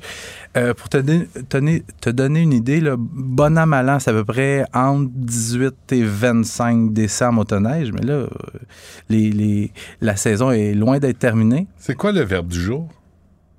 Mourir. Ralentir. Ah, OK. Ralentir. Euh, ralentir. mais- Impératif présent, deuxième personne au pluriel. Il y a à peu près-. Il y a à peu près 230 000 motoneiges au Québec en circulation. Puis, juste avant de venir en onde, il y a la, la SQ qui a envoyé un petit communiqué. C'est local. C'était une opération de visibilité en Abitibi-Témiscamingue au cours du week-end.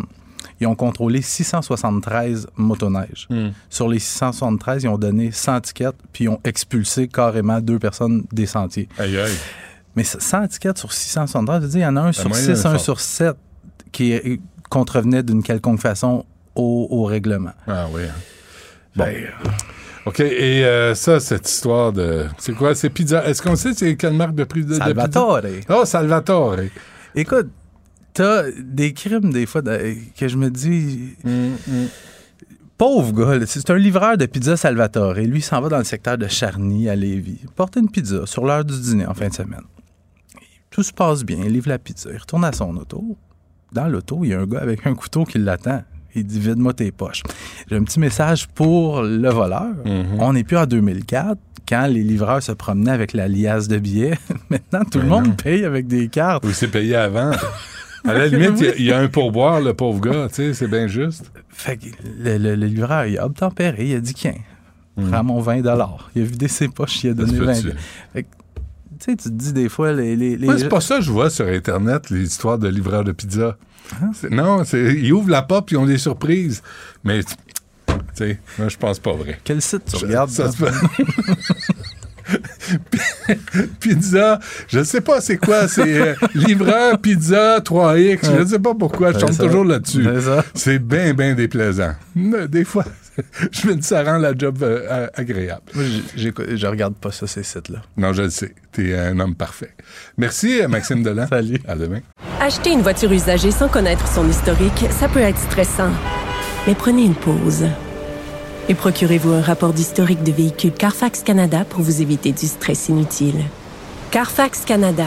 Achetez l'esprit tranquille. La Banque Q est reconnue pour faire valoir vos avoirs sans vous les prendre. Mais quand vous pensez à votre premier compte bancaire, tu sais, dans le temps à l'école, vous faisiez vos dépôts avec vos scènes dans la petite enveloppe. Hmm, C'était bien beau. Mais avec le temps, à ce compte-là vous a coûté des milliers de dollars en frais, puis vous ne faites pas une scène d'intérêt. Avec la Banque Q, vous obtenez des intérêts élevés et aucun frais sur vos services bancaires courants. Autrement dit, ça fait pas mal plus de scènes dans votre enveloppe, ça. Banque Q. Faites valoir vos avoirs. Visitez banqueq.ca pour en savoir plus. Rejoignez Benoît Dutrisac en temps réel par courriel. Dutrisac à commercialcube.radio. Bon, euh, c'est, euh, ça va être une entrevue assez délicate à faire. là. On veut rappeler le décès de Thomas Cameron, euh, poignardé à mort en août 2019. Ça s'est passé à Sherbrooke, euh, aux mains de Samuel Goulet, qui a lui reconnu sa culpabilité durant son procès. On a avec nous la mère de Thomas Cameron, Karine. Madame euh, Cameron, bonjour. Bonjour. Merci d'être avec nous, Madame Cameron. Ça, ça, ça doit pas être facile de faire ce genre d'entrevue-là. Euh, ça dépend. C'est sûr qu'il n'y a rien de facile notre quotidien, mais euh, c'est que j'ai besoin d'en parler parce que les gens savent pas qu'est-ce qu'on vit, qu'est-ce qu'on a vécu, Hmm. c'est quoi vivre dans cette situation-là. Donc Par- moi, ça me fait du bien d'en parler. OK. Euh, votre fils, euh, Thomas, a été poignardé, je lisais ça, à 62 reprises. D'abord, parlez-nous de, de Thomas, parce qu'on on va parler de lui avant de, de parler du procès et de, même de son assassin. Lui, nous intéresse aussi d'abord. Parlez-nous de lui, euh, de Thomas. Ben, tout d'abord, je vous remercie de parler de la victime parce que avec un drame comme ça, on parle pas de la victime, on parle pas de qui était la victime, on parle de qui est l'assassin. Ouais. Donc, euh, c'est quelque chose que, que j'apprécie énormément au fond de, de, de mon cœur de maman. Donc, euh, Thomas, c'est un, un, un garçon enjoué, qui avait un gros sourire tout le temps, qui était de bonne humeur, euh, qui avait subi beaucoup d'intimidation. Puis lui, euh, il s'est viré de bord. Puis il m'a dit à un moment donné, il dit, tu sais, maman, là, il dit, moi, je le sais, qu'est-ce que c'est vivre l'intimidation. Fait qu'il dit, je peux pas m'empêcher d'aider les victimes. Hmm. Donc, il était rendu au stade d'accompagner, d'aider, de soutenir ses amis dans l'intimidation. Euh, il se laissait pas intimider non plus parce que l'accusé était un intimidateur. Puis euh, il était tout le temps, tout le temps présent pour ses amis. Euh, c'est un garçon qui était généreux. Euh, c'est un garçon qui qui, l'a pas eu facile justement à cause de l'intimidation, mais il était tout le temps là pour aider les autres. On était très proches aussi, puis il sortait de l'adolescence. Mhm. Puis on commençait à avoir vraiment une belle relation. Là, Euh, on faisait des activités ensemble. tu sais. Il nous accompagnait euh, avec euh, avec sa grand-mère et moi. Hmm. Donc euh, il y avait du plaisir là, tu sais, à faire des activités euh, avec nous autres. Il avait pas peur du ridicule. Euh, c'est un petit garçon qui qui mettait du pet dans dans dans, dans, dans un groupe dans le fond, Et, là- et- et Thomas est mort à quel âge? À 18 ans. À 18 ans. Et ce que j'ai lu, là, Mme Cameron, puis je veux pas dépasser les bornes, puis je veux pas faire de sensationnalisme, mais euh, Thomas est mort dans la douleur, puis il suppliait l'assassin d'arrêter de le poignarder. Oui.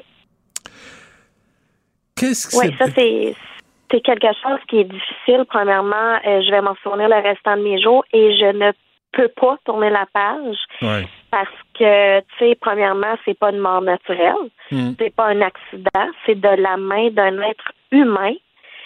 On veut pas que nos proches souffrent avant le décès, et c'est ce qui est arrivé à mon garçon. C'est d'une douleur atroce. Euh, il a essayé de se défendre, de se sauver, il le suppliait d'arrêter. Puis, pour aucune raison. C'est un meurtre qui est totalement gratuit. Il n'y a Ouais. pas de raison. Et Donc, le, pour, euh, et le dans ma meurtrier, tête, ça marche pas. Pardon? le meurtrier, là, Samuel Goulet, lui, avait 17 ans et 11 mois au moment des faits. Et euh, il y a eu une, une peine d'adulte. Le juge euh, Benoît Gagnon, sauf erreur, là, disait que c'était une sentence très lourde. Vous, vous n'êtes pas très, très d'accord avec ça, là? Ben, c'est parce qu'il y a une nuance. Si euh, c'est pas normal, premièrement, qu'à 17 ans et 11 mois pour le geste qu'il a commis, qu'on doit être obligé de, déba- de débattre pour une sentence adulte ou une sentence mineure. C'est pas normal parce que s'il fait ça à 17 ans, qu'est-ce qu'il peut faire plus tard? Mhm. Puis, euh, ça, on s'entend qu'il était proche, mais la loi au Canada, c'est 18 ans moins un jour. Ben, c'est mineur, c'est considéré comme un mineur. Donc, un mineur, c'est 7 ans au grand total pour un meurtre au deuxième degré. Donc, c'est trois ans à peu près d'emprisonnement et euh, quatre ans de suivi. Mais on s'entend qu'il peut être dans un centre jeunesse jusqu'à 21 ans. Donc, c'est son cas. Lui, il a passé les trois premières années de sa vie, euh, de, sa sentence, dans le fond, dans un, euh, centre jeunesse. Là, après sept ans, c'est fini, là. Qu'il soit prêt ou qu'il soit pas prêt, il est sorti et il reste anonyme. Ça n'a aucun sens, ça n'a aucune logique. Parce que ça, ça Tandis va pas le suivre. là. À l'âge adulte, là, ce meurtre-là ne va pas le suivre parce qu'il l'a commis quand il était mineur. Non, ça, c'est la sentence mineure. Mais quand on parle d'une sentence adulte, c'est au moins 15 ans de sentence et le suivi qui est à vie. Mais là, c'est différent parce que c'est un mineur accusé aux adultes.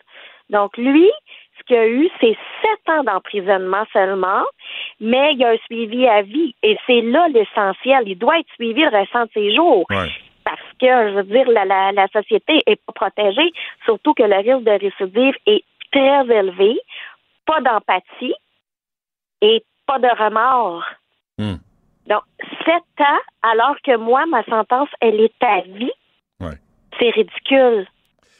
Et là, ce que je comprends, Mme Cameron, là, c'est que l'indemnisation des victimes d'actes criminels ne vous considère même pas comme une victime.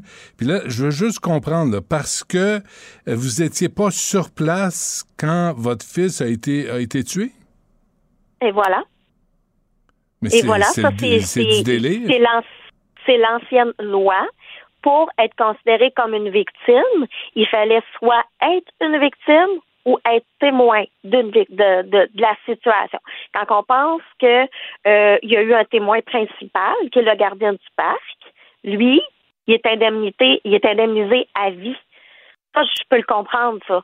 Mais que moi, sa mère, qui a appris la nouvelle, qu'on me dit tu peux pas l'identifier parce qu'il est trop magané, puis que je me rends sur place le lendemain, que les pompiers sont en train de nettoyer la scène et qu'ils ont manqué d'eau. Où est-ce qu'ils ont manqué d'eau? C'est où est-ce qu'il est décédé. Donc, j'ai vu la mort de sang de mon fils. C'est le sang de mon fils que j'ai vu et j'ai appris des nouvelles par la suite. Et même euh, malgré tout ça, non, je ne suis pas considérée comme une, comme une victime parce que je suis pas sur place. Et vous avez Là, fait plusieurs demandes d'aide, là? Ben c'est ça. Puis là, c'est important de mentionner que la loi a changé, ça fait à peu près un an et demi. Donc la loi maintenant, c'est que oui, j'aurais été indemnisée, considérée comme une victime, mais indemnisée pour un maximum de trois ans. Quand on pense que un procès, ça dure trois ans, puis après trois ans, là, nous, pendant ce temps-là, on est prisonniers de ce système complètement impuissant sur le stress. Donc, après trois ans, le corps tombe, Hmm. tout lâche. La tête, le corps, l'esprit, tout tombe. Et oui, je dois continuer à me battre pour être considérée comme une victime parce que c'est arrivé sous l'ancienne loi. C'est même pas rétroactif. Donc, j'ai un gros zéro d'aide. C'est c'est aberrant. Comment vous faites pour euh, payer vos comptes? Comment vous faites pour vivre? J'ai dû emprunter beaucoup d'argent à ma famille. Heureusement que ma famille est là. Euh, je peux pas travailler temps plein parce que je n'ai pas la capacité physique et mentale. Parce que, je veux dire, euh, le corps a tombé. pendant la sentence, pendant que le système de justice est là, euh, oui, j'ai réessayé de travailler, mais je veux dire, on est dépendant, on est impuissant face à la justice Hmm. et on peut pas rien faire. Puis non, justement, j'ai j'ai pas de de de- d'indemnisation, d'aide au niveau monétaire. Il y a la SPAD qui est là, qui est présent pour euh, les victimes, mais sans la SPAD, là, on aurait eu un gros zéro. Il n'y aurait pas personne qui nous accompagne, qui nous comprenne et euh, qui nous guide. Puis pendant ce temps, la crapule qui a poignardé à 62 reprises votre fils reçoit des services euh, psychologiques et euh, on lui offre des programmes de réhabilitation. Et vous, on vous dit démerdez-vous. Ben, c'est ça. Parce que oui, euh, oui, ça, ça, je peux comprendre que les accusés ont le droit à ces services-là. Ça, je peux totalement comprendre. Mais quand on parle d'un jeune auquel il ne peut pas être réhabilité, euh, je ne peux pas comprendre parce que lui, il y a de l'accompagnement, il y a des programmes, il est payé, tout est gratuit, puis c'est moi qui paye en tant que payeur d'impôts. C'est moi qui paye. Pendant ce temps-là, qu'est-ce que je fais? Rien, je- j'ai rien. Puis je me, je- suis comme tassée. Non, non, c'est fini là. Euh, t'es même pas, t'es même pas une victime. T'es juste la mère. Mais juste la mère, c'est- c'est déjà beaucoup. Qui avez-vous essayé de contacter, Mme Cameron, là, pour, pour que ça change, pour avoir un peu d'aide? Euh, qui que j'ai essayé? Tout le monde. J'ai essayé auprès de l'IVAC. Donc, j'ai fait plusieurs demandes qui ont été refusées, j'ai contesté. Alors là, je dois passer au tribunal administratif du Québec. Donc, je vais passer en cours pour ça. Euh, oui, le, CAVAC m'a accompagné pendant toutes les procédures judiciaires. Une fois que les procédures judiciaires se terminent, je suis dans le néant. Et oui, a, je, je continue à dire que la SPAD offre du support à des victimes comme moi, mais c'est insultant de dire Hey, t'es pas une victime. Dans le fond, t'es rien. C'est Mais- insultant parce que j'ai essayé de tout bord, de côté pour recevoir de l'aide, mais c'est au niveau monétaire. L'argent ne pousse pas dans les arbres. Ben Moi, non. j'ai pas la capacité de travailler Ben temps plein. Je la prends où, cet argent-là? Ouais, puis Hydro-Québec vous fait pas de cadeau, là. Il y a personne qui vous fait de cadeau, là, vous, là. Ben, Donc, Ben vous êtes en deuil, vous avez perdu votre fils, puis vous devez vous battre pour avoir une certaine compensation que vous n'obtenez pas. Oui. Ça va bien, Oui, hein? où est la logique au Canada, au Québec? Canada, je suis considérée comme une victime, mais pas indemnisée. Québec, je ne suis pas considérée comme une victime et pas d'indemnisation. C'est notre société. Vive la société. Ouais. Ils Euh, disent, bon, nous autres, euh, on va essayer de donner l'argent un petit peu, on va faire euh, une, des, des, des priorités, puis euh, on va essayer de ne pas trop en donner. C'est ça qui arrive. Là, puis, puis vous ne pouvez pas travailler à temps plein. là. Vous commencez juste à vous reconstruire, vous, là. là? Ben, après le trois ans, c'est chose que je ne m'attendais pas, c'est que tout lâche. Le Ouais. corps, le- la, la tête, tout Je lâche. Moi, j'aimais ça, aller me promener en montagne. Après 15 minutes, là, je dois me reposer. Parce que c'est trop pour moi, parce que mon corps a tombé après trois ans. Donc, comment, co- comment est-ce que je peux travailler temps plein quand mon corps ne suit pas? Ouais. Dites-moi là une chose, Mme Cameron. Ce Samuel Goulet, là, qui a tué votre fils, qui a ruiné votre vie, s'est-il au moins excusé? Non. Même pas. C'est un bon. Premièrement, euh, lui, il avait beaucoup d'antécédents de violence, d'agressivité. Euh, oui, il a déjà fait des menaces au couteau. Oui, il a fait une agression sexuelle au couteau. Euh, il, y a, il y a des gros, gros antécédents. Et tout le long des procédures judiciaires, tout le monde qui était présent, les journalistes, les enquêteurs, en revenait pas le, le- l'absence d'émotion qu'il pouvait présenter. Pas d'émotion, pas de remords. Et quand il était au centre jeunesse, euh, ils ont fait un exercice. Ils dit, écoute, on va faire un exercice avec toi.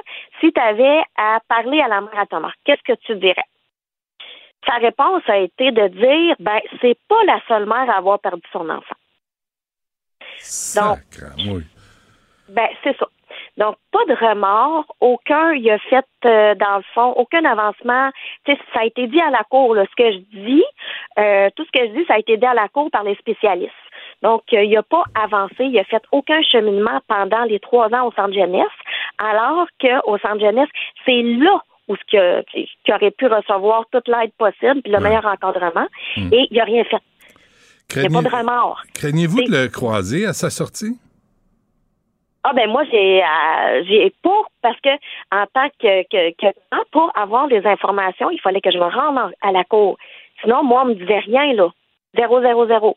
Alors, oui, il était tout le temps là. Euh, mais c'est ça, c'est qu'il il était mineur. Alors, quand il était au mineur, tout se passe, passe à la chambre de la jeunesse. Donc, euh, il rentre par en arrière, il sort par en arrière. Donc, c'est très rare qu'il y avait à circuler dans le corridor. Il a circulé dans le corridor la dernière fois quand il y a eu sa sentence parce qu'on était dans un local pour adultes. Et après ça, il est parti avec les menottes, mais il regarde personne, il est pas là, il est pas euh, aucune zé- au- aucune émotion là qui euh, je veux dire c'est c'est c'est totalement incompréhensible, tu sais, le, le, pourquoi du pourquoi, je, je l'aurais Ouais. jamais. Qu'est-ce que vous allez faire? Qu'est-ce que je vais faire c'est à quoi?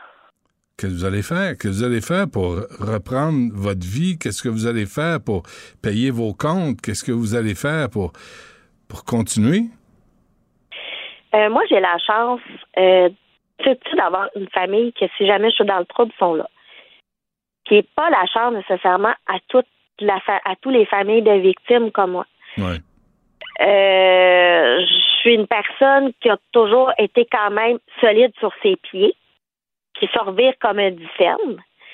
Euh, donc, j'essaie le plus possible de me refaire une vie. Donc, c'est pas une, je ne vis pas, je survis à l'événement. Mon fils est plus là parce qu'après trois ans, pendant trois ans là, euh, c'est mon fils qui a été assassiné. Mais on passe pas au décès. Donc, après trois ans, là, c'est le deuil qui embarque, qui essaie d'embarquer. Moi, j'essaie de faire le deuil de mon fils. Mhm. J'essaie de faire le deuil dans mon fils en passant comment il est décédé. Ça se fait pas. Donc, je- je- j'essaie par tous les moyens euh, de me reposer, d'avancer, de de de de- d'essayer de, de de ben premièrement je pourrais jamais je pourrais jamais comprendre et pourtant on, essaie tout le temps dans, dans notre tête de comprendre alors Mm. qu'on n'aura jamais de réponse. Puis m- moi ce que je veux c'est d'être considérée comme je suis, comme une victime. Bon. Euh, écoutez, euh, je- vraiment, là, euh, on, vous embrasse. Tout le monde vous écoute. Tout le monde euh, a de la peine pour vous. Tout le monde vous souhaite euh, du courage, mais il va falloir euh, aller au-delà des mots. Il va falloir qu'on vous aide, euh, parce que si on aide l'assassin, ben, il faudrait au moins aider la, fa- la famille de la victime. Au moins, si on est une société qui se dit civilisée. Alors, je- Et voilà. on va essayer de parler à l'IVAC, euh, Mme Cameron. On va essayer d'a- d'avoir des, des explications, là, puis, euh, puis on, va, on, va faire, on va essayer de faire avancer le dossier. Vraiment, on va faire de notre mieux. Euh, je vous... L'IVAC, ce qu'ils disent, puis ce qu'ils vont vous dire, c'est qu'elle n'était pas sur les lieux. Non, je comprends. Mais à un moment donné, on peut pas accepter des réponses imbéciles. Puis, euh, puis ça, moi, c'est ma job. Fait qu'on va voir euh, jusqu'où on peut aller. Euh, euh, Karine Cameron, vraiment, là, je vous dis un gros merci. Bon courage. Puis a autre chose, on est là pour vous. Ben, un énorme merci à vous aussi. Ça marche. À la prochaine. Au revoir. Écoute, Benoît, je te l'annonce en exclusivité aujourd'hui. Arrêtez les communications à un moment donné, là. À chaque crise internationale. Antoine Robitaille. Il y en a un qui m'a écrit hier, qui m'a dit que j'étais nazi. Antoine a toujours plein de choses à dire et c'est pour ça qu'on l'aime. Philippe Vincent Foisy. Quitte à subir ces effets-là et subir ces conséquences-là pour nous aussi. La rencontre. Offenser, qu'on ose poser une question et remettre en question ça. décisions. Écoute, de- j'en revenais plus pas. rien dire. On peut plus rien On dire. peut plus rien dire. Surtout dans la, La rencontre Robitaille, Foisy. Bonjour à vous deux. Bonjour. Bonjour. Euh, bon, allons-y euh, tout de suite. Euh, présentez vos téléphones, puis s'il y a le TikTok dedans, on vous les confisque. Alors, Antoine. Ben, le Québec suit le reste du Canada. Et puis, on emboîte le pas. On va. On a, ça a été annoncé un peu en panique hier soir sur les téléphones gouvernementaux. Là, dès aujourd'hui, il faut enlever TikTok. Et euh, c'est une mesure préventive, a dit Eric Kerr. Il est en entrevue ici ce matin à, TVA. Euh, il a répété là, que oui, c'est une sorte de porte débarrée, cachée au sous-sol. On peut pas vraiment la surveiller. Euh, il parle en termes informatiques, évidemment. Donc, il y a un risque, mais il n'y a pas de preuve que, qu'il y a eu ingérence là, par TikTok jusqu'à maintenant. Et la question pendante, c'est les élus Qu'est-ce qu'on va faire avec les élus? Est-ce que les, élus vont faire comme les fonctionnaires? J'ai contacté le, bureau de Sonia Lebel. On m'a dit qu'on attendait la directive qui va venir de, du, cabinet du premier ministre directement. Là, j'ai dit, mais est-ce qu'elle pourra conserver son compte personnel? Et là, on m'a expliqué que c'est une question de perception. Peut-être qu'il faudra donner le bon exemple pour les fonctionnaires. Hmm. Alors, c'est là où on en est, ici à Québec, dans la TikTok phobie. euh, Philippe Vincent? Euh, ben, Ottawa, euh, c'est un peu plus clair. Les élus, euh, on leur demande d'enlever tout ça d'appareil gouvernemental. Fait que c'est tous les employés aussi autour, hein, parce que souvent les, les élus eux-mêmes ne l'ont pas, mais deux, trois de leurs employés l'ont, puis on leur compte. Euh, ce qui est intéressant, il faut aller comme au-delà juste de cette euh, de cette suspension pour les euh, pour les élus et les fonctionnaires, parce que ultimement là, c'est une crainte d'avoir cette possibilité d'accéder à d'autres applications d'avoir accès à de l'information en des données, ultimement. par exemple, vos historiques d'achat, savoir où vous êtes, la localisation, ça te permet après ça de faire un, un portrait sur les fonctionnaires, d'avoir une meilleure idée de qui parle avec qui puis qui communique avec qui il y a ça. Euh, je pense qu'il faut aller un petit peu plus loin. Puis il va y avoir une enquête de la commissaire euh, à la vie privée fédérale et provinciale là-dessus. Ça va nous donner une meilleure idée des risques pour la vie privée. C'est juste que dans tout le contexte actuel de l'ingérence politique, il va falloir aussi se poser des questions sur le pouvoir de ces plateformes. Tu regarde ce que Google fait en ce moment. Là. Ils ont mis en place un test pour enlever des nouvelles à peu près 4% de la population canadienne parce qu'ils sont pas contents d'un projet de loi fédéral. Google, c'est américain. Si jamais on décidait d'inviter les gens de Google, ils seraient forcés de venir ici, ou le Congrès américain pourrait les forcer. Il pourrait y avoir des réglementations, des lois pour forcer la main à, Google. Et tout est fait publiquement parce que c'est une entreprise qui est cotée en bourse, donc qui est publique et doit rendre des comptes à ses actionnaires. Twitter, Facebook, même genre d'affaires. Twitter ne l'est plus maintenant public, appartient à Elon Musk. Donc, on rentre dans une nouvelle ère à propos de la reddition de comptes, mais les gouvernements sont là quand même pour ça. Qu'est-ce qui empêcherait TikTok, par exemple, un jour de dire, ben nous, l'ingérence chinoise va aller une coche plus loin? Puis les vidéos de Pierre Poilievre, on va juste mettre les vidéos où il a l'air fou. On va juste mettre des vidéos où Justin Trudeau a l'air extraordinaire au cours de la prochaine campagne électorale. On va traficoter l'algorithme, puis on le dira pas. Puis aucun compte à rendre parce que c'est une entreprise chinoise qui est liée euh, au Parti communiste chinois parce que la façon dont ça fonctionne, le capitalisme communiste chinois, ça fait en sorte que le gouvernement a même mise dans les entreprises là-bas, a des liens avec cette compagnie-là. Fait que ça aussi, c'est une question qu'il va falloir se poser plus à terme sur le pouvoir de ces plateformes-là pour notre cerveau, pour notre collectivité, et le pouvoir qu'on donne aussi à des gouvernements étrangers qui peuvent mettre les mains dans le moteur de ces euh, grandes compagnies-là. On l'a vu avec Twitter, puis la, censure qu'ils ont faite par rapport à certains comptes, par rapport à certains dossiers, par rapport à Donald Trump. On nous dit que ça n'avait pas de bon sens, mais on est en démocratie ici, puis on a pu quand même contester tout ça. En Chine, on ne pourra pas le faire. Puis en Chine, ils pourraient s'arranger pour qu'ici, on ait des répercussions. Donc, c'est cette coche-là plus loin aussi. Puis vous allez me dire, il est parano, le gars, un matin. mais il est pas parano, euh, faut dire. Il faut y penser. Non, mais il faut y penser pour vrai. Puis si hmm. on n'y pense pas, un moment donné, on va, on va réaliser que ça s'est passé, mais on va dire, ah, mais là, on ne savait pas. Puis on va avoir l'air de, des libéraux avec le dossier chinois depuis euh, un mois et demi, deux mois. Hmm. Là.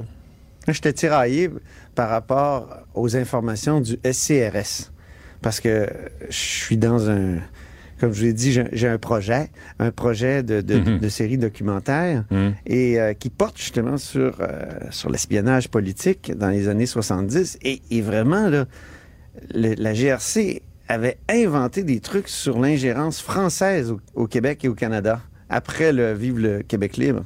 C'était incroyable. On disait que c'était les Soviétiques qui, par le truchement de la France, voulaient contrôler le Canada. Puis ça, c'était la GRC qui disait ça en coulisses. Donc, euh, je suis tiraillé. Euh, c'est vrai que les services de sécurité peuvent exagérer parfois, mais en même temps, on sait très bien que euh, est dans une autre ère aujourd'hui, une ère numérique, et que l'espionnage se fait de manière numérique. Et, donc, on l'a vu récemment, il y avait un, un, excellent documentaire à Frontline sur Pegasus. Je ne sais pas si vous avez regardé ça. Pegasus, c'est un, petit logiciel israélien d'espionnage ben qui aurait servi d'ailleurs euh, pour retracer euh, ce, journaliste là, saoudien qui a été découpé en morceaux dans un Khashoggi. dans une euh, Khashoggi exactement dans un dans un c'était un consulat de, de, de l'Arabie Saoudite. Donc c'est ça, il y, a, il y, a, quelque chose de très inquiétant. Puis donc, je, vous dis, j'étais tiraillé parce que je trouvais qu'il y avait, il y avait quelque chose comme. Mais on est à une autre époque, là. Passé, mais on est, à une autre époque comme. comme et, et, et, c'est ça, voilà. Les services, de, services de renseignement ne sont pas euh, anti-chinois ou anti-communistes à un moment donné. Il y a une menace, il y a une menace qui est réelle. La Chine ne s'en cache pas. Mais j'ai trouvé ça bien paradoxal de voir le fils de Pierre-Éliott Trudeau. Qui, Pierre-Éliott Trudeau, lui, il disait qu'il y avait des agents français. Il parlait de Philippe Rossillon, par exemple, qui se promenait partout au Canada pour... Euh, pour il, allait au Manitoba voir les francophones, au Nouveau-Brunswick. Il disait que c'était un agent secret euh, de, de la France. Et, et, là, son fils, lui, il y a une vraie ingérence, en tout cas, ça, ça semble vraiment être ça, euh, même dans son parti, tout ça, puis il dit non, non, ça c'est du racisme. Non, non, je qu'il y avait comme un contraste entre le père et le fils. Une vraie ingérence, là, TikTok, je sais pas si Anne Dong l'a retiré de, de, son téléphone, euh, TikTok, je sais pas s'il y a deux téléphones, euh, M. Dong. Quoi? Est-ce que, on parle, on parle d'allégations. Non, mais on parle d'allégations. Ça reste que c'est un élu. Non, mais il veut pas, mais Trudeau veut pas d'enquête sur l'infiltration du parti par la Chine à ben travers M. Dong. C'est juste qu'on va pas se mettre à dire que c'est un espion chinois ou faire des insinuations que c'est un espion chinois. Là, on n'insinue rien, on fait juste poser la question.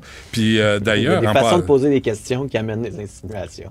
Oui, c'est parfait. Mais je pense que faut, si tu veux faire, si tu veux faire la lumière sur un sujet, faut oh. qu'à un moment donné, oses dire les vrais mots. Je pense, que la vraie question, puis Justin Trudeau, quand il, se rabat sur ces, ces accusations de racisme-là, ah, nous montre à quel point il est dans ses derniers retranchements. Ça montre à quel point il est pris dans les cordes, qu'à quel point, en ce moment, il n'y a rien d'autre de pertinent à dire, et qu'il a, je vais utiliser le mot, qu'il a merdé. S'il avait, dès le début, dit, regardez, ça m'inquiète je ne crois pas que le résultat de l'élection soit problématique, mais ça m'inquiète. Tous les partis, réunissons-nous et trouvons une façon de ben combattre cette ingérence-là on aurait aujourd'hui un autre discours. Le FCRS, fort probablement, aurait arrêté de couler de l'information au Globe and Mail et se serait dit, bon, il se passe quelque chose. Pourquoi le Globe and Mail, tous les matins, depuis une semaine ou presque, a de la nouvelle information des agences de sécurité canadiennes? C'est que visiblement, quand ils disent au gouvernement, il se passe rien avec ça. Mm. Et ça, ça, c'est un message aussi qui est important. Quand les agences de renseignement au Canada sont préoccupées que le gouvernement n'écoute pas son information, va falloir se poser des questions sur la rigueur de ce gouvernement. Ben, ça fait penser à Donald Trump et ses rapports avec la Russie. Puis quand il est allé rencontrer Poutine euh, à la conférence de presse après, il y a un journaliste qui a posé des questions sur le FBI. Puis il a dit le FBI a démontré que la Russie est intervenue dans l'élection de 2016 pour vous aider. Puis là, Trump se retourne, il dit Non, non, j'ai demandé à Vladimir, puis il dit que c'est pas vrai. ouais. Puis c'est pas vrai, il y a des vidéos de. Justin, Justin Trudeau fait pareil. Il dit, il dit, mais non, c'est des exagérations. C'est quasiment ça qu'il nous dit, puis c'est pas intéressant d'aller enquêter. Je trouve, que vu, il y a un parallèle à faire là, qui est troublant. Oui, mais euh, tu as vu dans le Globe and Mail ce matin ce qui est encore, qui ajoute une petite couche à cet édifice de d'apparence de conflit d'intérêts que euh, Maurice Rosenberg, qui était ben ancien président de la Fondation Trudeau, qui a reçu un don important d'un milliardaire chinois qui se serait fait, selon les services de renseignement canadiens, remboursé par Pékin, et maintenant celui qui va déposer le rapport sur l'intégrité de l'élection de 2021. Hum. Hum. Fait que, tu sais, puis, il y a la, Même il y a la vieille histoire. Moi, j'avais François Blanchette hier à, la hausse sur la colline. Il y a cette vieille histoire qui date là, de, du début de, du premier mandat de Trudeau, où euh, Trudeau, dans Papineau, reçoit des milliers de dollars de, de ressortissants chinois, canadiens. Puis ces gens-là, quelques mois plus tard, oh, ils obtiennent le droit de créer une banque au Canada. Hmm. Bon, ben, au moins, au moins, euh, quand c'était euh, Trump et Poutine, il y avait des allégations de vidéos de golden shower avec des prostituées. Au moins, ça, c'était divertissant. Là, t'as rien, là, tu sais. Euh, on a... Ben, ben, t'as quelque chose. Il me semble que t'as Je trouve que t'as quelque chose. non, Benoît, qu'est-ce que tu dis là? Non, ben, ben moi, moi, je trouve ça. C'est pas parce que c'est, c'est, c'est pas, pas parce que c'est pas sexuel que, c'est pas, bon. ah, c'est ça. Ah, OK. Que c'est plus difficile à comprendre quand c'est pas sexuel. Tu sais, quand c'est sexuel, c'est simple à comprendre. T'as pas le droit de faire ça. Moi, Là, Certains pourraient dire, euh, il y a des risques qu'on se soit fait fourrer. on va dire ça de même. Il y a des risques. Bon, on se laisse là-dessus, puis euh, ah, on, on parle pas de, de, Non, on n'en parle pas. Non, j'ai pas le temps. On, va, s'en parler demain. Salut. Bye. Ah, on s'en parle demain, là. Oui, oui. Bye bye. bye C'est promis, là? Ah, oui. Bye, Antoine, il n'y a pas le temps. Okay. Salut, pas bye le temps. OK. Acheter une voiture usagée, ça peut être stressant, mais prenez une grande respiration. Et imaginez-vous avec un rapport d'historique de véhicule Carfax Canada qui peut vous signaler les accidents antérieurs, les rappels et plus encore. Carfax Canada. Achetez l'esprit tranquille. La Banque Q est reconnue pour faire valoir vos avoirs sans vous les prendre. Mais quand vous pensez à votre premier compte bancaire, tu sais, dans le temps à l'école, là, vous faisiez vos dépôts avec vos scènes dans la petite enveloppe. là. Hmm, C'était bien beau. Mais avec le temps, ce vieux compte-là vous a coûté des milliers de dollars en frais, puis vous ne faites pas une scène d'intérêt. Avec la banque Q, vous obtenez des intérêts élevés et aucun frais sur vos services bancaires courants. Autrement dit, ça fait pas mal plus de scènes dans votre enveloppe, ça. Banque Q, faites valoir vos avoirs. Visitez banqueq.ca pour en savoir plus.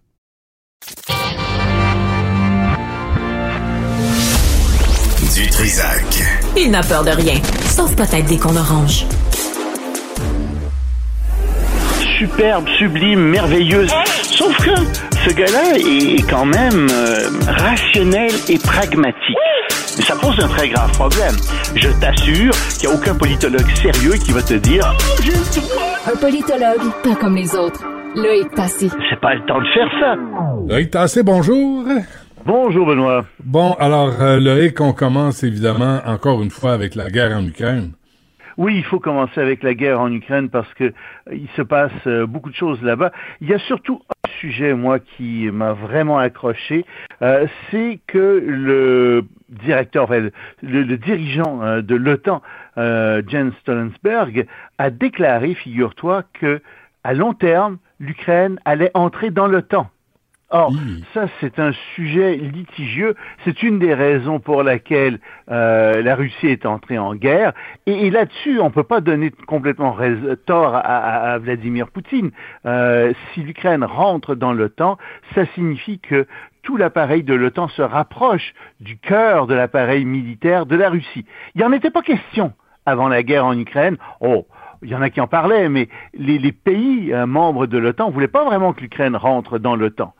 Et bien maintenant, c'est quelque chose qui, semble-t-il, d'après euh, Stoltenberg, est unanime parmi les membres de l'OTAN. Oui, l'Ukraine va rentrer dans l'OTAN, ça va se faire à très long terme, ça va pas se faire demain matin, mais oui, l'Ukraine va rentrer dans l'OTAN et tous les membres sont d'accord.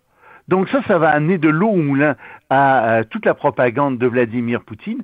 Mais d'autre part, je te dirais, Vladimir Poutine l'a bien cherché avec euh, son agression contre l'Ukraine. Euh, ça va être le résultat de tout ça. Ça semble être un prix qu'on cherche à faire payer à la Russie mmh. euh, après la guerre en Ukraine, parce que je pense qu'elle va perdre et euh, ça va faire partie des conditions de la défaite pour la Russie. Mmh. Ben, c'est ça, on dirait que Poutine, lui, il s'attend à ce que tout le monde rampe devant lui, que personne ne oui, oui, réagisse à cette invasion. Ben oui, c'est un, c'est un dictateur, il pense que d'abord il confond le bien-être de la Russie avec son bien-être propre, il confond l'avenir de la Russie avec son avenir propre. C'est sûr que comme dictateur, son avenir a été mis en jeu. Il est mis en jeu par l'avancement des démocraties en Europe en général et euh, encore plus avec la guerre en Ukraine, avec ce qu'il a fait en Ukraine. Euh, son avenir est incertain à Vladimir Poutine, mais pas l'avenir de la Russie. Moi, je suis confiant que la Russie euh, va à un moment donné, après Vladimir Poutine, se diriger vers la démocratie et se rapprocher de l'Europe. Mais mmh. Vladimir Poutine, non. Lui, son avenir est très incertain en effet. Et malheureusement pour la Russie, ce que Vladimir Poutine a fait va rapprocher l'Ukraine euh, non seulement de l'Europe, mais va la faire entrer dans l'OTAN. Hmm. Mais les Ukrainiens euh, auraient tenté de frapper Moscou Oui, c'est ce que déclarent les euh, Russes. Euh, ils disent qu'ils ont abattu deux drones au sud euh, de Moscou, à environ 100 km, et pensent-ils, ces drones se dirigeaient vers des cibles d'infrastructures civiles? On ne sait pas exactement ce que c'était, mais ça montre que la guerre est en train de s'accentuer, évidemment. et les Ukrainiens ont prévenu qu'ils allaient probablement frapper davantage de cibles militaires en Russie même. On sait qu'ils l'ont fait ici et là, euh, mais ça semble malheureusement être une tendance qui va s'accélérer et surtout les Ukrainiens vont avoir les moyens de le faire de plus en plus. Alors évidemment, ça va envenimer davantage la guerre en Ukraine, ce genre d'action-là. Et, puis là, il y a des liens hein, qui qu'on cherche à tisser avec la Chine. Ben oui, euh, il y a Loukachenko qui, qui est le, président euh, de la Biélorussie qui est en visite à Pékin et c'est le grand allié de Poutine. Évidemment, Poutine a sauvé Loukachenko contre euh, sa propre population. Tu sais qu'il voulait le démettre il y a quelques années. C'est Poutine qui, qui l'a vraiment sauvé. Et ce qui se passe, c'est que la Chine se rapproche de la Biélorussie, donc de Loukachenko. On ne sait pas exactement ce qui va être décidé entre les deux, mais ce qui est certain, c'est que la Chine profite énormément de la guerre en Ukraine pour euh, augmenter euh, son commerce avec la Russie et avec la Biélorussie. Donc la présence commerciale de la Chine augmente dans la région. Il n'y a pas que la Chine, hein. il y a aussi euh, le Vietnam, le Japon qui profitent de cette guerre pour augmenter leur présence économique en Europe, mais c'est un effet secondaire de la guerre. Hmm. Bon, et euh, est-ce que le psychodrame entre le Royaume-Uni et l'Union européenne euh, se poursuit? Oui, ben, je suis content de pouvoir. Tu sais, hier, je te disais, ils ont signé quelque chose d'historique, un accord, ça s'appelle euh, le cadre de Windsor. Mais il n'y a pas moyen de mettre la, main dessus, on ne sait pas ce qu'il y avait dedans. Alors maintenant, on sait un peu plus ce qu'il y a dedans, et c'est pour ça que je t'en reparle.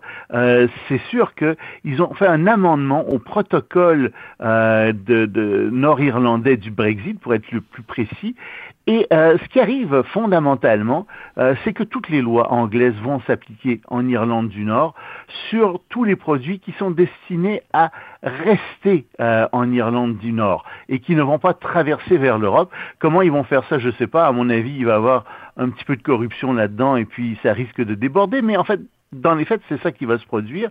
Et euh, surtout, disent les, les, euh, les, Anglais, il va y avoir finalement que 3% de toutes les lois de l'Union européenne qui vont s'appliquer à l'Irlande du Nord. Et plus que ça, s'il y a de nouvelles lois qui arrivent, euh, ben, le Parlement de l'Irlande du Nord va pouvoir décider d'annuler ces règlements-là avec seulement 30 députés sur 90.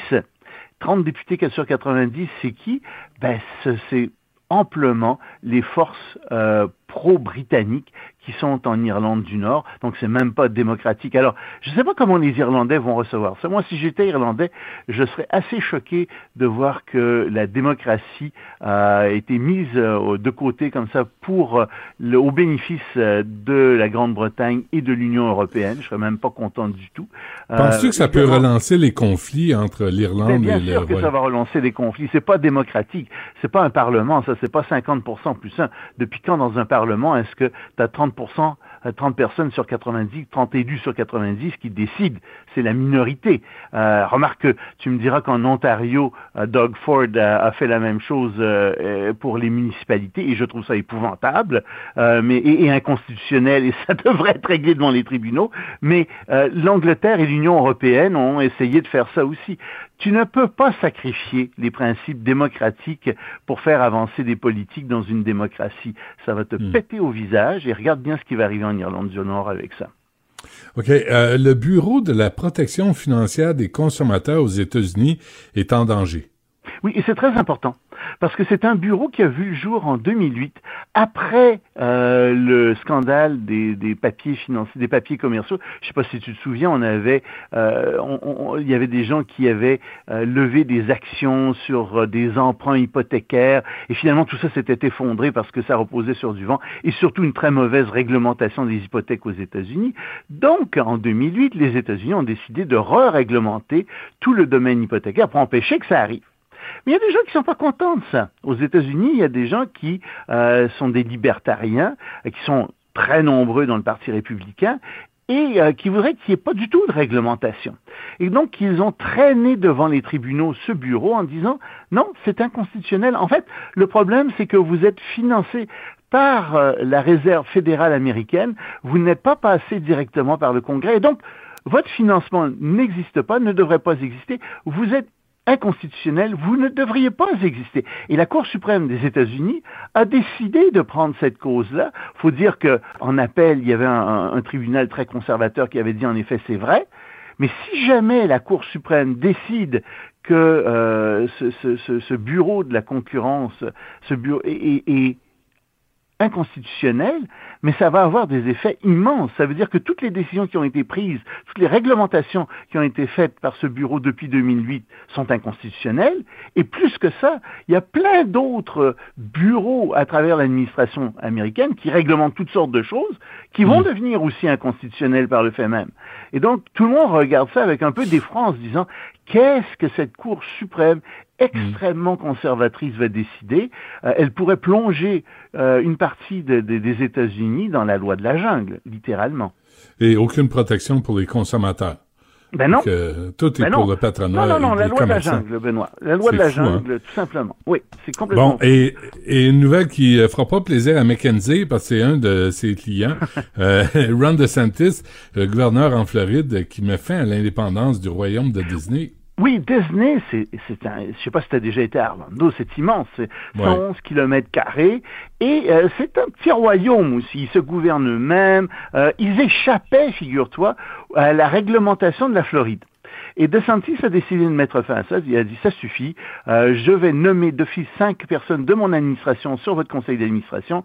Vous allez harmoniser toute votre réglementation avec celle euh, des, euh, de, de, la Floride en général. C'est fini. Vous serez plus un petit royaume indépendant. La question, c'est pourquoi est-ce qu'il fait ça? Ben, la raison est très simple. C'est qu'en avril dernier, figure-toi que Walt Disney s'est opposé à une loi de DeSantis sur euh, le genre et l'éducation sexuelle. C'était pas grand-chose. DeSantis disait, vous n'allez pas exposer les enfants de 9 ans et moins aux théories du genre, puis à l'éducation sexuelle, euh, euh, à la wokiste, etc. Vous faites pas ça. Vous ferez pas ça. Hmm. Et les gens en Floride, c'était en général assez d'accord, même des démocrates. Je te dirais que moi-même, je trouve que c'est pas excessif et qu'il a probablement raison. Mais alors, Walt Disney s'est opposé à ça.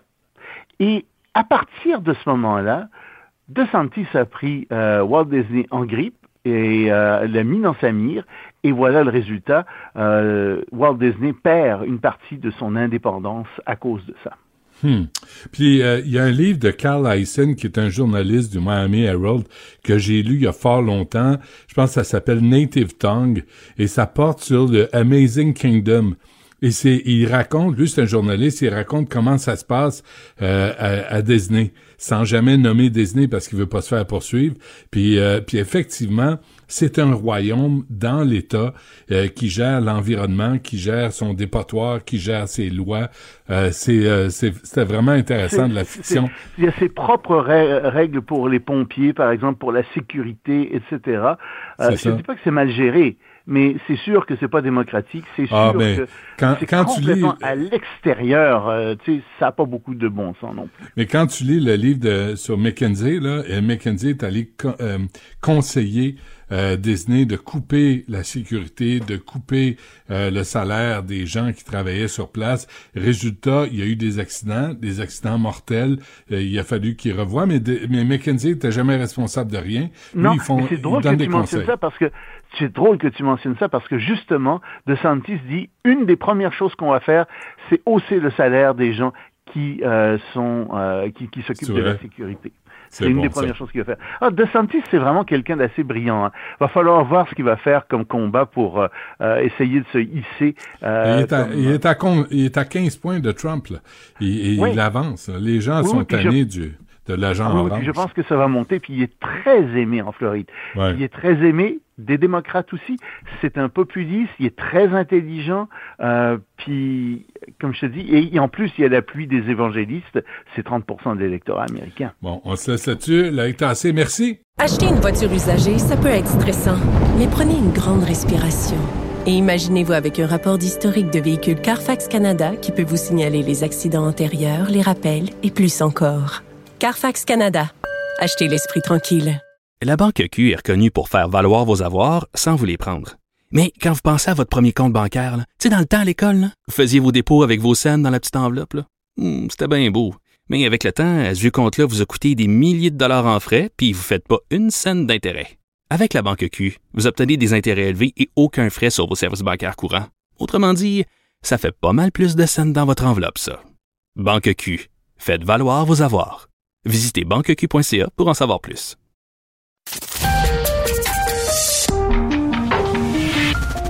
Cabochon.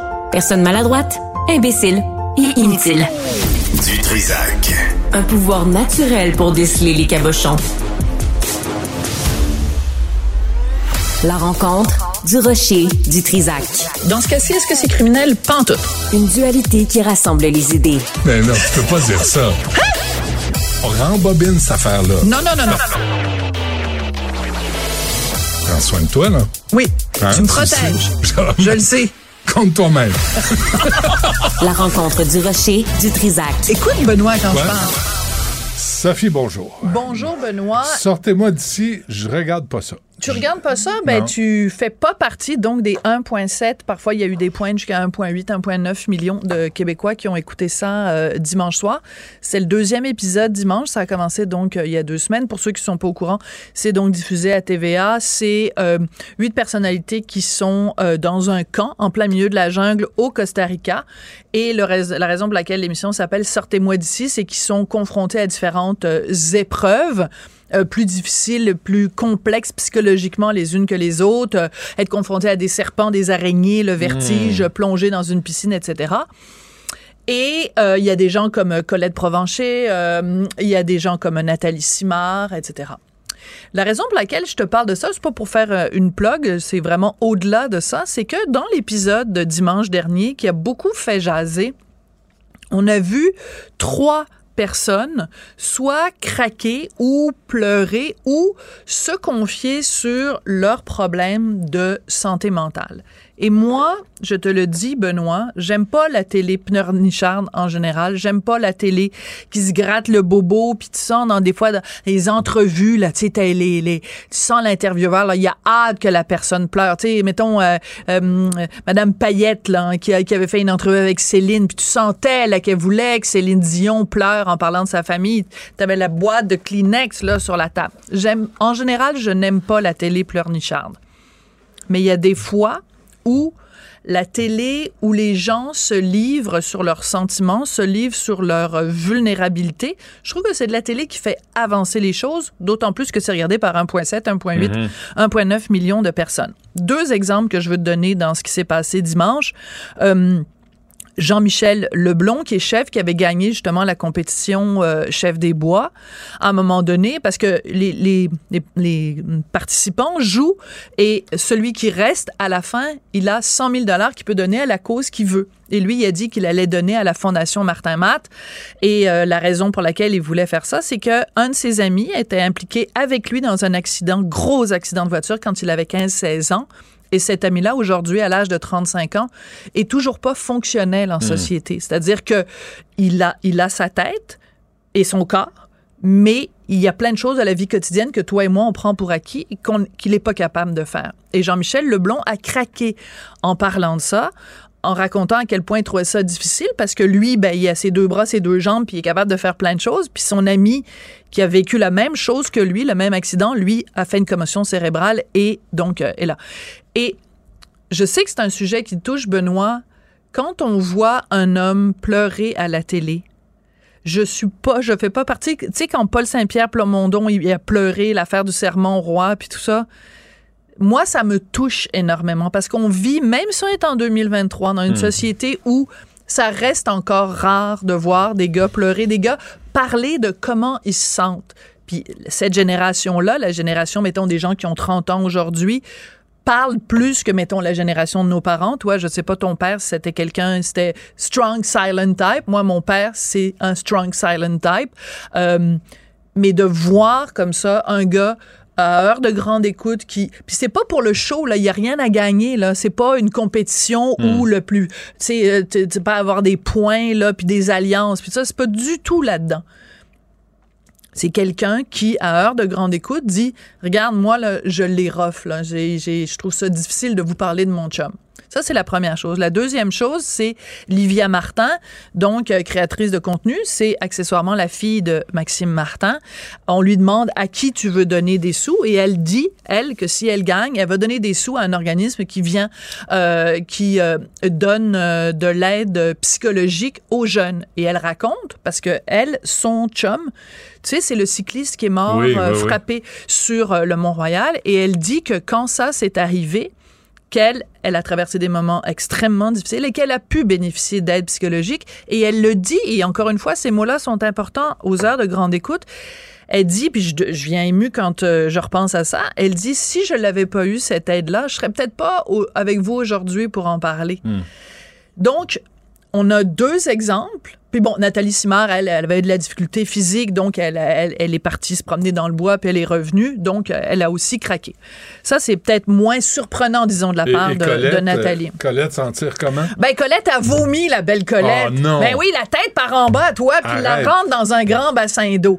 Fait que bon. Mais c'est pas de ça, c'est pas, c'est pas, c'est pas tellement sûr, sortez-moi d'ici. C'est juste que à chaque fois qu'il y a quelqu'un comme Varda qui parle de problèmes de santé mentale, à chaque fois qu'il y a quelqu'un comme Steffi Choc qui parle de santé Mm, mentale, mm. je trouve que ça vaut la peine de le souligner, Benoît, et de dire à quel point il faut pas avoir de tabou. Moi, Livia Martin, elle a toute mon, mon admiration, excuse-moi, d'avoir d'avoir parlé ouvertement de ça et d'avoir dit aux jeunes si vous traversez des moments difficiles demandez de l'aide.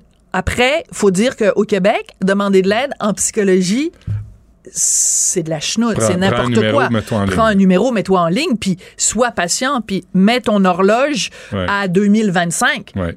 Puis le réveil va sonner, tu vas te réveiller, ça va être en 2025. Hmm. Parce que le temps moyen pour avoir accès à un psychologue au Québec, c'est c'est deux ans. Hmm. OK? Donc, c'est pour Mais ça que c'est important, cette cause-là. Tu peux parler à tes proches. Tu peux Voilà. parler, ouais. Puis aussi, c'est comme elle, si elle gagne, ben, ça va être 100 000 pour cet organisme-là. Ben, en tout cas, Mhm. tout ça pour dire que euh, des personnages qui sont vulnérables à la télé, des gens qui parlent euh, ouvertement de santé mentale, je pense que ça vaut la peine d'être souligné. C'est important d'en parler. même dans un jeu. Oui. Un, un film ou un- un- un- une émission de télé qui est un jeu. Un talk show, peu importe. Ah bon. Parlons-en. Parlons-en. Puis les gars, n'ayez pas peur. On vous aime.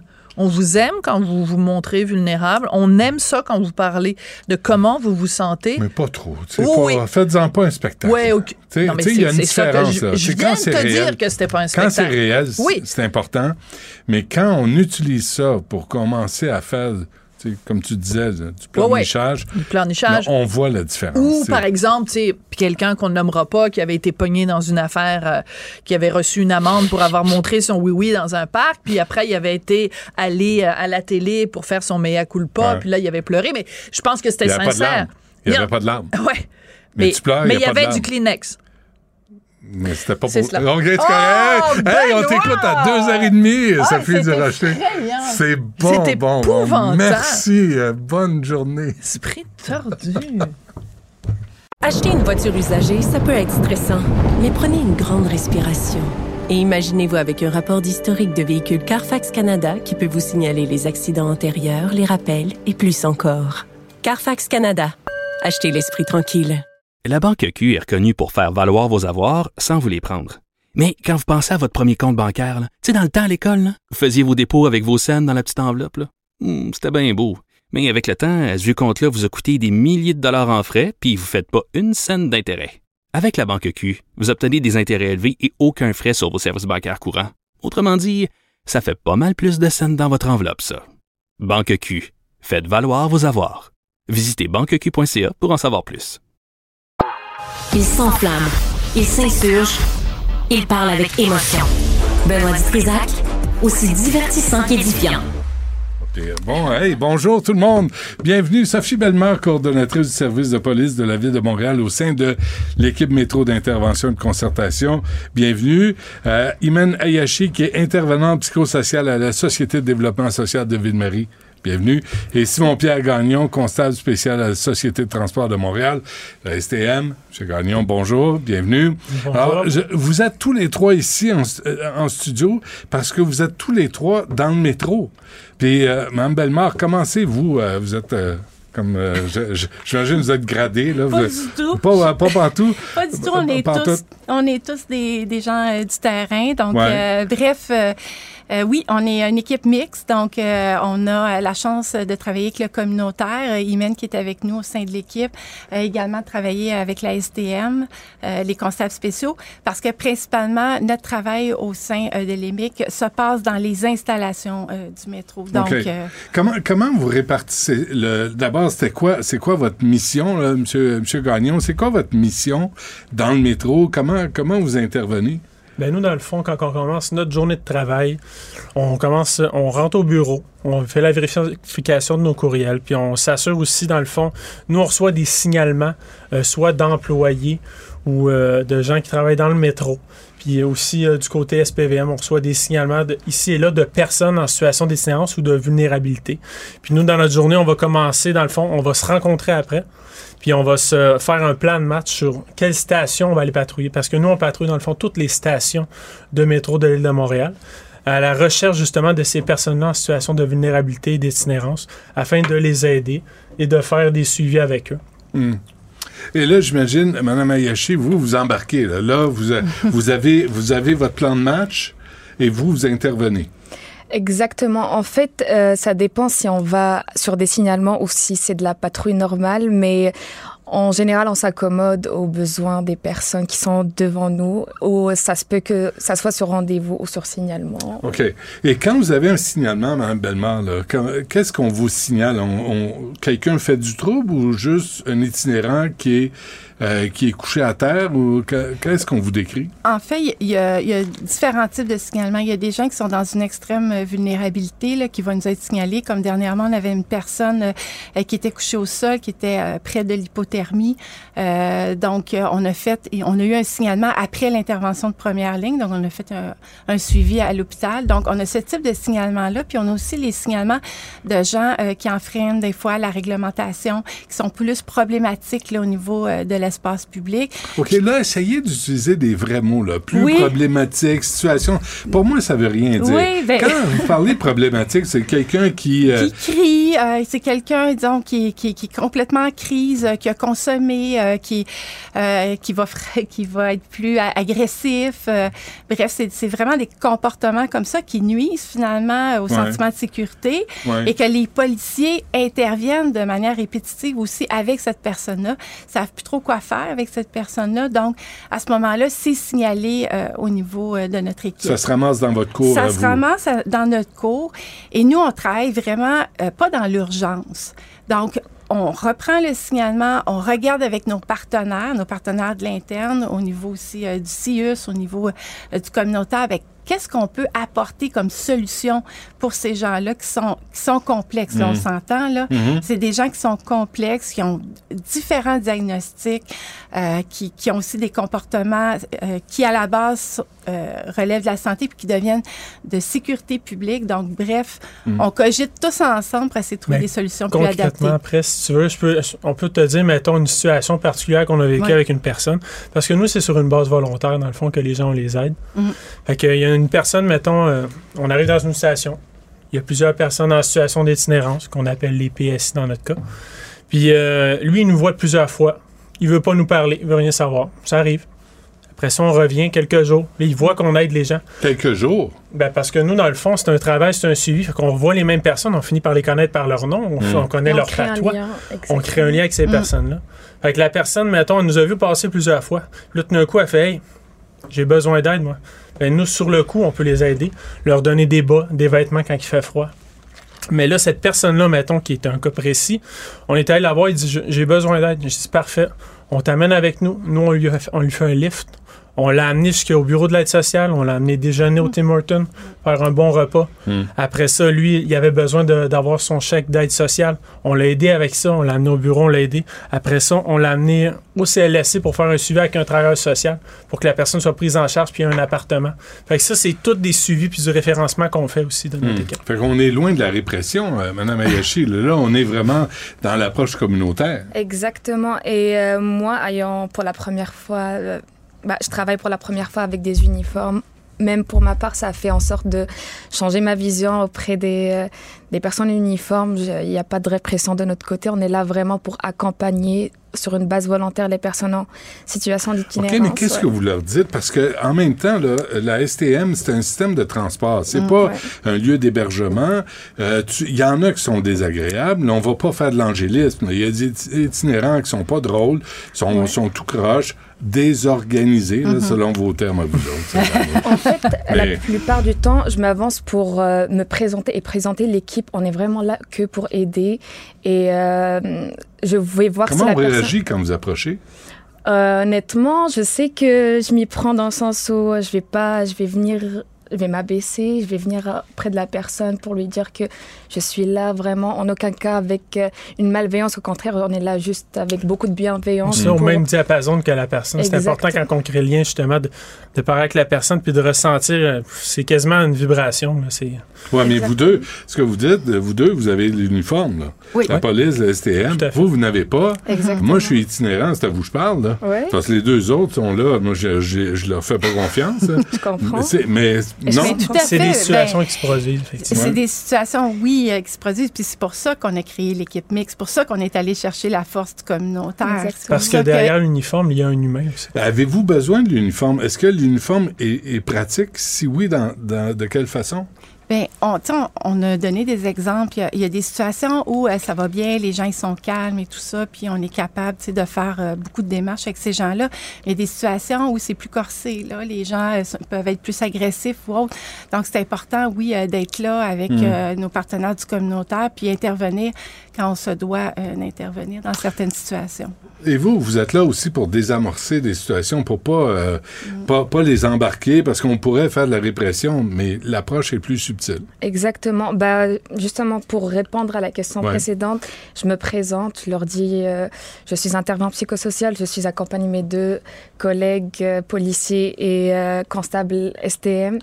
Et on est là pour voir si tout va bien de, so- de son côté, si on peut faire quelque chose pour lui. S'il n'est pas réceptif, c'est pas grave, mais je lui fais savoir qu'on va probablement se recroiser et au moment où il sera prêt à recevoir de l'aide, on sera là. Euh, D'ailleurs, j'ai même un numéro d'intervenant. Je le- je- ça m'arrive de donner le numéro. Tu peux m'appeler à n'importe quelle heure, me laisser un, un- un message au moment où tu seras prêt à faire euh, des démarches d'appartement, de réduction de méfaits, de réduction de méfaits par rapport à sa consommation, pour avoir un suivi avec une travail social. Peu importe, nous, on s'accommode comme genre. OK, mais comment vous assurez la cohabitation? Parce que moi, je prends le métro, je vais travailler le matin, là, je veux pas me faire achaler. Je- Tu sais, déjà, on paye nos impôts, là, on veut que les- ces gens-là, on, on- les itinérants, les sans-abri, on en prenne soin, c'est correct. Mais en même temps, on peut pas céder le territoire à tous les itinérants. À un moment donné, il faut qu'il y ait des règles. Tout à fait, il y a les règles. Puis ça, les règles, là, quand ils enfreignent le règlement, ben, c'est non toléré. Quelqu'un qui fume, qui boit à l'intérieur, euh, c'est certain que nous, on ne pas ça. On va dire, on fait pas ça, je vais te demander de sortir à l'extérieur. Mais euh, nous, de, de notre côté, IMIC, justement, c'est la même personne qui peut enfreindre le règlement à un certain moment a besoin d'aide aussi pour Mm. sa- son, Mm. son état de vulnérabilité. Fait que nous, on est là vraiment pour l'aider.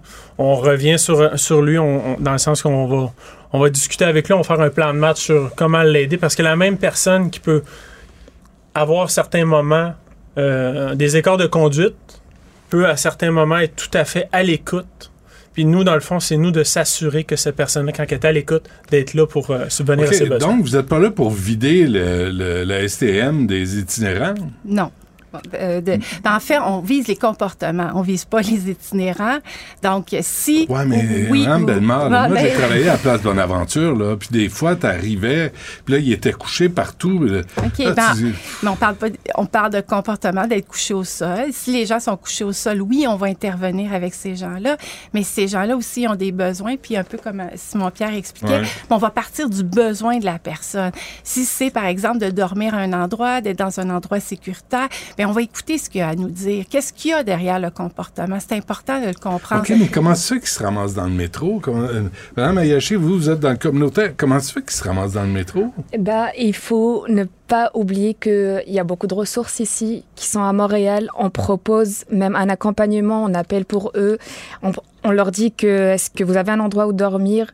Il y en a qui sont réceptifs, mais il faut pas oublier qu'il y en a qui veulent pas aller dans des ressources. Ils sont pas ouverts à cette idée-là. Euh, c'est pour ça qu'on travaille sur une base volontaire. Donc, ils veulent rester là, à condition, bien sûr, euh, de ne pas euh, perturber la sécurité de- du métro. Et justement, on va se recroiser. Au, il va y avoir un moment où tu vas Mm. avoir besoin de nous. Et, et voilà, hésite pas à.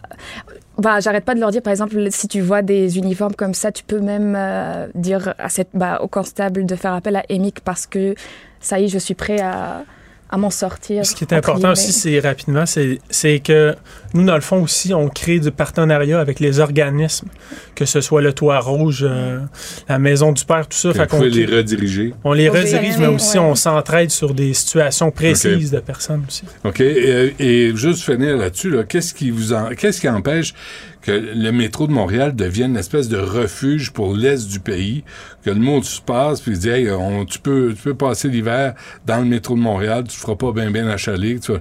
ça on peut on peut pas accueillir tout le monde non plus. là. Ben, dans tous les cas, moi, je dirais que justement, les, les personnes, le métro ferme à 1h du matin. On a un truc, c'est une opération clair de lune. Fait que les personnes, quand il fait froid dehors, on les met pas dehors euh, Ben non. à coups de pied dans À les moins fesses. façon 40 de parler. comme on a eu, là. Non, mais c'est ça. Quand ça, ça arrive, justement, il y a un plan de match qui est élaboré en collaboration avec OBM, qui est la mission euh, Maison Oldbury Ah, ben Mission. Puis dans le fond, il y a un taxi. Et nous, on appelle, et des constables spéciaux aussi sont à l'affût de la situation. Ils appellent pour avoir un taxi, puis la personne va être redirigée vers des ressources. C'est juste pour dire que ces personnes-là, effectivement, il y en a beaucoup. Mais on, on fait attention à ces personnes-là vulnérables. effectivement, on peut pas laisser les gens dehors quand il fait moins Exactement. 20 puis moins 30. Exact. Donc, il manque de ressources.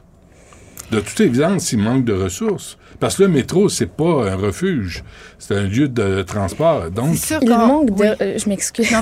Il manque des ressources, oui et non. Il y a des ressources, il y a même des ressources qui ouvrent spécialement pour le grand froid, mais il faut vraiment pas oublier qu'il y a des personnes qui je, je- je vais vulgariser le- Ouais. la chose, mais c'est des gens de la rue. Ils, euh, comment dire ça? Ils s'auto au- auto-identifient des gens de la rue. Ils veulent pas être euh, institutionnalisés ou dans une un établissement. Faut pas oublier que les ressources, ils ont leur code de vie, ils ont les, des règles à respecter. Il y a des il y a du personnel et donc il y a des personnes qui sont pas euh, ouverts à être dans un endroit où à telle heure faut que tu manges, à telle heure faut que tu. Mais c'est pas énorme parce que Ouais. t'as c'est c'est trois repas puis un bed check et il y a des personnes qui sont juste pas d'accord. qu'est-ce à- qu'on fait si on, on- on se fait euh, bomber de l'argent, si on m'en dit que comment on réagit, Mme Bellemare? Euh, par rapport à la quête, euh, il y, a différents types de quêtes, je vous dirais. Il y a la quête qui est plus passive, euh, qu'on accepte là, au niveau de la société de transport. Mais à partir du moment où on quête, puis on invectivise les gens, puis qu'on est agressif, puis qu'il y a un sentiment d'insécurité, ben oui, il faut le dénoncer. Il faut le dénoncer aux constats spéciaux, aux policiers, demander notre aide. C'est- C'est pas acceptable, ce. Mhm. type de comportement-là. Par contre, la quête passive, actuellement, elle est tolérée là, au niveau du métro. Il y a un sentiment d'insécurité. On l'a vu dans le Oui. métro de Toronto. Mhm. On veut pas se ramasser comme ça ici à Montréal, mais il y a un sentiment d'insécurité qui est réel auprès des passagers, non? C'est sûr que c'est impressionnant euh, actuellement. Puis c'est vraiment la période hivernale là, qui fait en Ouais. sorte qu'il y a des déplacements au niveau des personnes en situation d'itinérance dans le métro. Euh, donc oui, il y a beaucoup de personnes. Oui, ça peut affecter euh, le sentiment de sécurité des dirais Puis on le comprend. Là, sais, c'est- Les constables spéciaux, les comptables spéciaux de la, spéciaux de la STM ainsi que la SPVM, puis tous les, les organismes qui travaillent, que ce soit l'équipe EMIS, tout ça, la SDS, il y a beaucoup d'équipes. Tout le monde travaille en commun, en amont, pour justement aider ces personnes-là, puis que la cohabitation sociale soit à son meilleur dans le métro. Il y en a combien? Ah, là, il faudrait voir avec la ville Il y en a de? Montréal. Le dénombrement de la ville de Montréal. des dossiers en cours, on a peut-être euh, Mais on 400. est rendu à les connaître Ah oui. presque un par un. Oui, Vraiment. on connaît leur On est nom. rendu à connaître de chaque, enfin, telle personne a un rendez-vous de- euh, dans Ouais. telle date, à telle heure. On fait des accompagnements. Euh, des C'est vrai qu'il y a des stations en fonction de, de certains profils d'itinérants? Tout à Tout à fait. fait. tout à fait. Ah oui, vous les connaissez? Ben oui, tout Ouais. à fait. On La- fait affaire avec les équipes traitantes aussi à certains moments. Ouais. Puis il y a des personnes, des fois, il y a des, des, des plans de masse qui sont élab- élaborés avec les équipes traitantes. Puis que, excuse-moi, je t'écoute. Non, c'est correct, mais bref, oui, il y a- y Ça a va ça- chicaner à ça. C'est sûr, On va régler ça mais- dans le métro. Mais- Parfait. Ben écoutez, euh, bo- bonne chance. Euh, c'est pas simple comme travail, hein. Les solutions sont pas simples Mm. euh, face à l'itinérance puis euh, les sans-abri. Mais je pense que vous avez une bonne approche. L'équipe métro d'intervention et de concertation, Sophie Bellemare, Imen Ayashi, Simon-Pierre Gagnon, merci. Bonne chance. Merci, à Merci toi. beaucoup. Merci pour l'accueil. Acheter une voiture usagée sans connaître son historique, ça peut être stressant. Mais prenez une pause. Et procurez-vous un rapport d'historique de véhicule Carfax Canada pour vous éviter du stress inutile. Carfax Canada. Achetez l'esprit tranquille. La Banque Q est reconnue pour faire valoir vos avoirs sans vous les prendre. Mais quand vous pensez à votre premier compte bancaire, tu sais, dans le temps à l'école, vous faisiez vos dépôts avec vos scènes dans la petite enveloppe. Hmm, C'était bien beau. Mais avec le temps, à ce vieux compte-là vous a coûté des milliers de dollars en frais, puis vous ne faites pas une scène d'intérêt. Avec la Banque Q, vous obtenez des intérêts élevés et aucun frais sur vos services bancaires courants. Autrement dit, ça fait pas mal plus de scènes dans votre enveloppe, ça. Banque Q. Faites valoir vos avoirs. Visitez banqueq.ca pour en savoir plus. Du Trisac. Il déconstruit la nouvelle pour que vous puissiez la construire à votre manière. Sex audio avec Anaïs Gertin-Lacroix.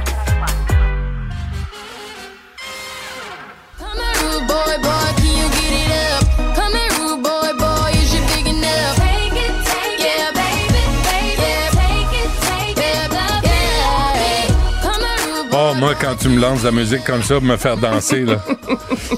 Anaïs, bonjour. Totalement le rythme, j'ai pas le choix. Ah, ben ça, j'ai ça dans les genoux, moi.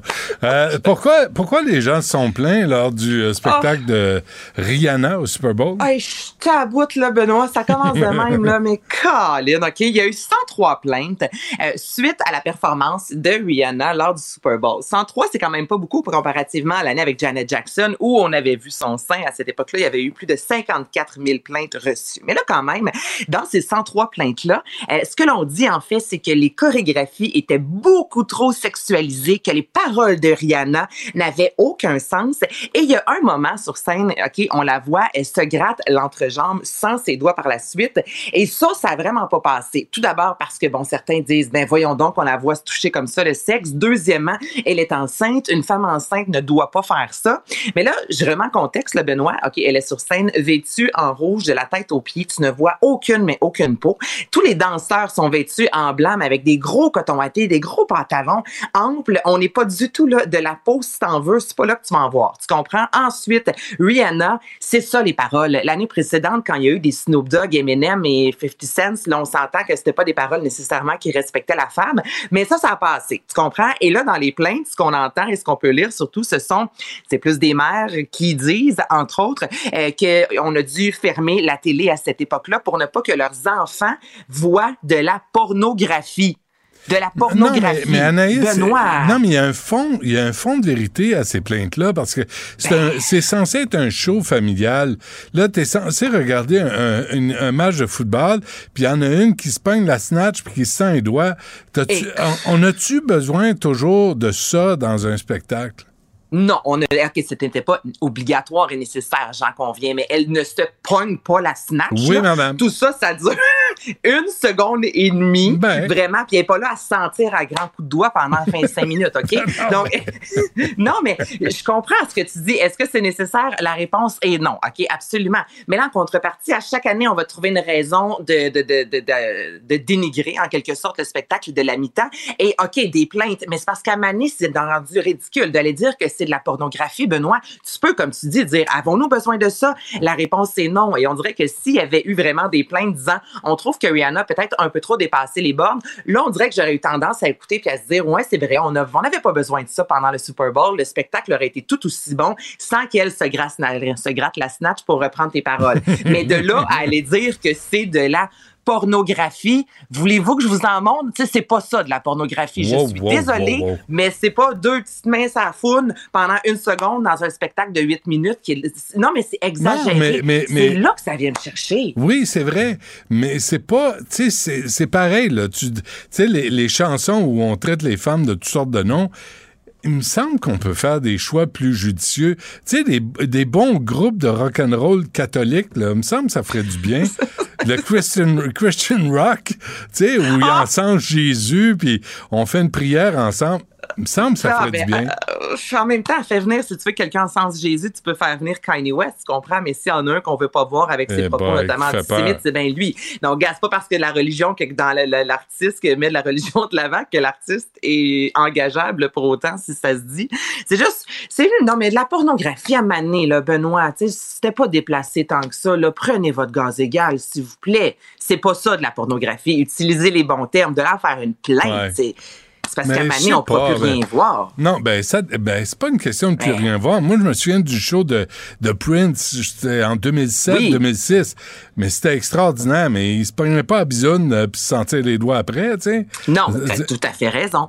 Tu sais, on est-tu capable d'avoir un show où t'es pas, pas obligé d'expliquer euh, euh, pourquoi la madame se passe... bref, ou le monsieur se pogne le paquet? Ben, je...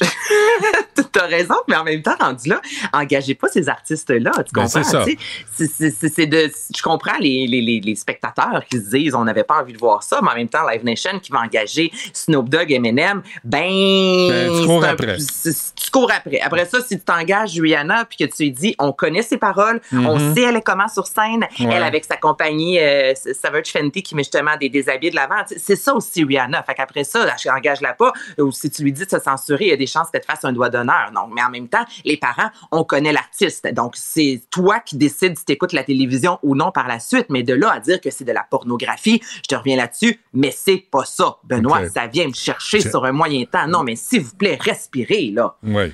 Bon. OK, pas. Euh, mais tu, trouves pas que c'est exagéré? Euh, non, oui, oui, c'est exagéré, mais en même temps, je comprends pourquoi les gens se plaignent puis euh, interviennent, tu sais, parce qu'à un moment donné, tu regardes un, un show, c'était euh, Jennifer Lopez, là, je me souviens, c'était avec qui? Avec... Euh, Elle était avec Shakira, Shakira. Là, les gens trouvaient qu'ils se dandinaient trop. Ben, puis là, on voulait voir des bombes latines, mais ça se dandine trop. On voulait voir de la peau, mais pas trop. peu importe ce que les filles auraient fait, ça passait pas. Il y a comme une ligne entre le sexy puis le 3X, tu sais. Ben, c'était pas du 3X. Les filles dansaient comme jamais. C'était du déhanchement, oui, mais c'était pas sexy à ah, finir. Ce qu'on a vu euh, sur scène euh, lors des Grammy, entre autres, là, il y avait des moments, évidemment, qui étaient un peu plus sexy euh, avec Sam Smith et Kim Petras, où vraiment ça parlait de sexualité. Ça, oui. Mais Rihanna sur scène et Shakira qui dansent, c'est pas mal ça que les filles font depuis leur début de carrière. OK. J'en mange une maudite, là. Tu sais, je suis ben... avec ça. Ça, te prend combien de temps faire le sujet de d'homosexualité, euh, de Last of Us?